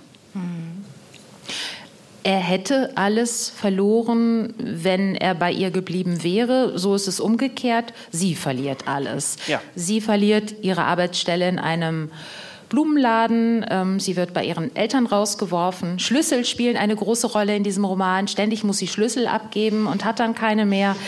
Ähm, es ist, wie Sie schon sagten, äh, eine sehr, äh, ja, es ist eine sehr ähm, begrenzende religiöse Atmosphäre da in den 60er Jahren in den Niederlanden. Ähm, wir kennen Romane, von niederländischen Romane, da geht es oft um die Auseinandersetzung mit dem Protestantismus bei Martin Hart oder bei Stefan Enter oder so. Aber das betrifft auch den äh, Katholizismus in den Niederlanden. Äh, mein Roman meinst du? Nein, ja, insgesamt genau, also dass, dass es eine starke Auseinandersetzung mit Religion auch in der Literatur gibt. Äh, ja, das, das glaube ich ja. Aber für, für mich ist Religion nicht so ein interessantes und, und wichtiges Thema. Also für mich war das nicht der ähm, Grund, warum ich das geschrieben habe. Es hat trotzdem damit zu tun, ähm, dass ich doch das Buch darüber geschrieben habe, ist, weil es handelt um ein äh, totgeborenes Kind und in die 60er Jahre und eigentlich die, die ab 50er Jahre bis 80er Jahren sind totgeborene Kinder in Holland äh, immer an der Außenseite des Friedhofs äh, beerdigt worden, aber immer anonym, äh, immer ohne Denkmal. Und ich habe die Geschichte mal gehört in 2008. Ähm, ich habe darüber ein Gedicht geschrieben für ein Monument und die Veröffentlichung war auf einem Friedhof. Und damals habe ich so Geschichte gehört, wie die Frauen, die nach der Veröffentlichung kam, äh, wie die das alles erlebt haben in dem katholischen Umfeld in die 60er Jahre. Und das ist der Grund, dass ich darüber geschrieben habe, ähm, weil das war auch kein Gesetz, äh, dass man Kinder, die nicht getauft worden sind, ähm, namenlos begraben muss. Aber jeder hat danach gehandelt mhm. und die haben das für 40, 50 Jahre so gemacht. Und äh, wie, wie das so eine Rolle spielt später im Leben für Frieda und auch für viel mehr Frauen. Äh, das fand ich interessant. Wie, wie kann so ein, eine traumatische Erfahrung äh, 30 Jahre, 40 Jahre, 50 Jahre später zurückkommen? Und was ich dabei interessant fand, war, dass den Grund, um Kinder wegzunehmen bei dem Geburt, in einen Deckel zu wickeln, in einen Karton zu stecken, äh, zu beerdigen, namenlos. Den Grund dafür war nicht nur ja, war kaltherzig vielleicht, aber ähm, nicht schlecht gemeint. Und das fand ich interessant daran. Ähm, die Leute damals hätte die Idee, wenn wir das so machen, dann ist da weniger Trauer. Ähm, und dann kommt ein neues Kind. Dann hast du keine Erinnerungen an das Kind und dann ist es weg. Und dann kannst du dein Leben weiterleben. Ähm, und das fand ich interessant. Ja, tatsächlich, ähm, genau, tatsächlich wird das auch Frieda immer geraten, sofort vergessen. Ja. Das ist das Allerbeste, was man machen kann, sofort vergessen. Und äh, es gibt dann auch noch so eine Art Trick, der, ähm, der, der gelegentlich oder der gelegentlich ausgeführt wird, nämlich ein, ein totgeborenes Kind, also ein ungetauftes Kind, noch mit bei anderen Leuten in den Sarg reinzustecken, ähm, heimlich sozusagen, sodass das Kind oder damit das Kind in geweihter Erde, nämlich im Friedhof offiziell auch mitbegraben wird. Da ja. weiß dann nur keiner was von. Auch davon erzählen Sie. Das sind ja, ja. schlimme Geschichten. Haben Sie von den, äh, von, aus, aus, den Niederlanden von Frauen auch Rückmeldungen bekommen? Frauen aus der Generation, die sowas vielleicht erlebt haben? Ja, unglaublich viel eigentlich. Tatsächlich, ja. Ähm, ich habe am Anfang gedacht, vor die Veröffentlichung äh, meiner Romane, dachte ich, da kommen vielleicht zehn E-Mails oder so von Leuten, die das vielleicht erlebt haben. Aber von Anfang ab habe ich so zehn pro Tag bekommen. Und das Ui. waren unglaublich viele Beschreibungen, manchmal auch ganz kurz auf Facebook. Kleines Bericht von einer Frau, die ich gar nicht kannte. Da stand nur drin, ich habe das viermal erlebt, äh, auch in den Wegen. Sonst nichts, nur das Bericht. Ja. Äh, aber Leute schreiben mir auch Berichten, die so vier Seiten sind, kleine Novellen eigentlich, ähm, von was sie alles erlebt haben. Und auch, und das finde ich interessant, auch viele Kinder und äh, die später geboren sind und mehr schreiben, ja, ich habe die Idee, in meiner Familie spielt so etwas auch. Vielleicht hab, hat meine Mutter noch ein Kind äh, gehabt vor mir. aber ich traue mich gar nicht darüber zu reden. Ich traue da gar nicht drüber anzufangen. Mhm. Ähm, aber kannst du mir helfen? Ähm, ja, kann ich, ich bin kein Therapeut, so, das kann ich gar nicht. Ähm, aber viele Leute sind auf der Suche und es ist keine Frauengeschichte. Es ist eine Familiengeschichte eigentlich. Es spielt natürlich bei Frauen, aber die Männer sind auch betroffen. Und davon habe ich auch viele E-Mails bekommen, wie die sich gefühlt haben. Ich habe manchmal so die Kinder weggebracht, mhm, wie die ja. das erlebt haben. Ähm, die fühlen sich manchmal schuldig, dass sie ihre Frau nicht beschützt haben. Ähm, ich habe auch viel E-Mails bekommen von Hebammen, die waren ganz. Kann ich noch erzählen? Ja, Oder sind wir schon an, an, an, noch drei Minuten? Okay. Ähm, von einer Hebamme, die hat mir erzählt, ja, ich meine erste Geburt, äh, wo ich bei war, ähm, das war eine Totgeburt. Und weil ich 16 war, haben die mir gesagt, bring es mal weg. Und die haben mir so ein, ein, ein, ein Baby gegeben, äh, in eine Decke gewickelt. Und die Frau ist jetzt 92, aber die war bei einer Lesung.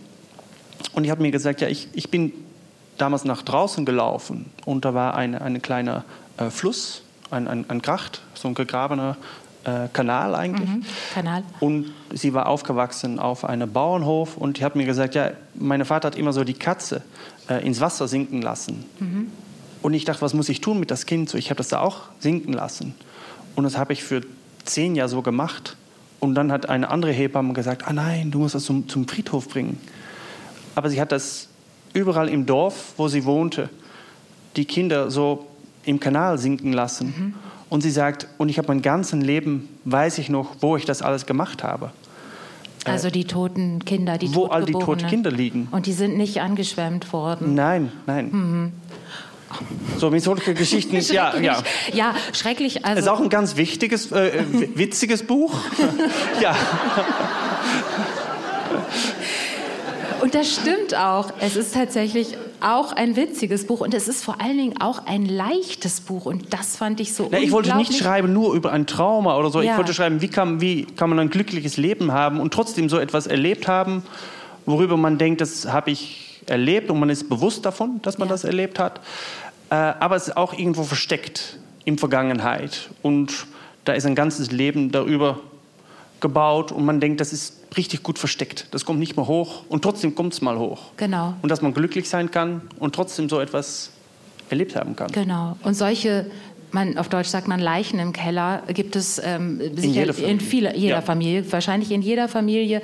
Und Sie erzählen von einer besonderen Art ähm, ähm aus, den, aus den 60er Jahren. Und es ist nicht ähm, übertrieben und nicht falsch zu sagen, es ist ein schweres Buch und es ist zugleich ein sehr leichtes Buch, denn Sie haben einen wunderbar leichten Ton angeschlagen. Und ich finde insbesondere in den Passagen, die in der Vergangenheit spielen, fast so einen 60er Jahre Backfischton, der äh, ganz unalbern und und ganz, ganz äh, toll zu lesen ist. Also ich bin sehr beeindruckt gewesen von Ihrem Buch. Ja, Robben. Dankeschön. Konto eines Lebens, übersetzt von Birgit Erdmann und erschienen im Dumont Verlag.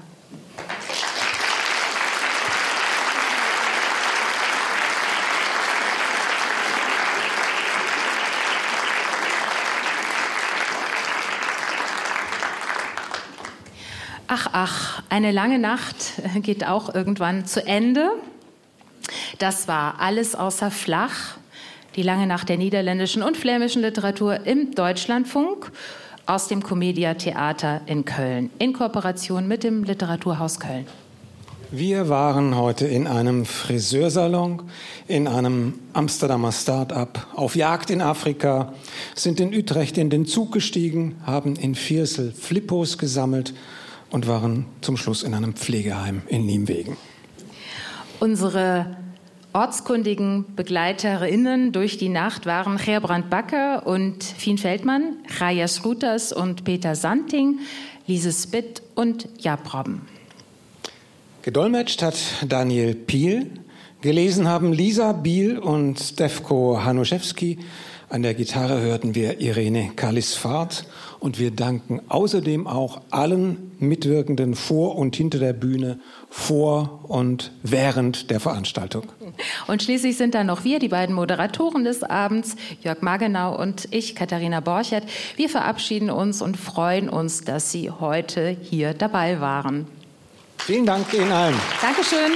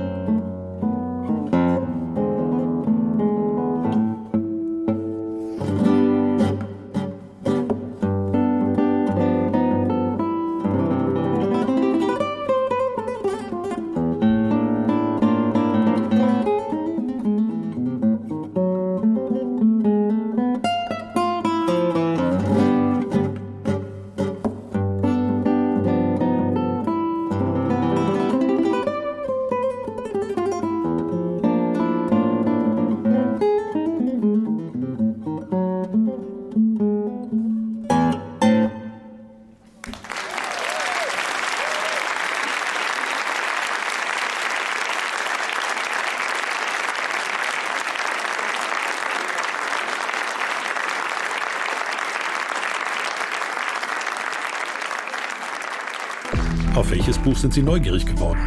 Welches werden Sie lesen? Schreiben Sie uns unter langenacht.deutschlandradio.de und sagen Sie uns auch gern, wie Ihnen die lange Nacht gefallen hat. Und abonnieren Sie uns als Podcast.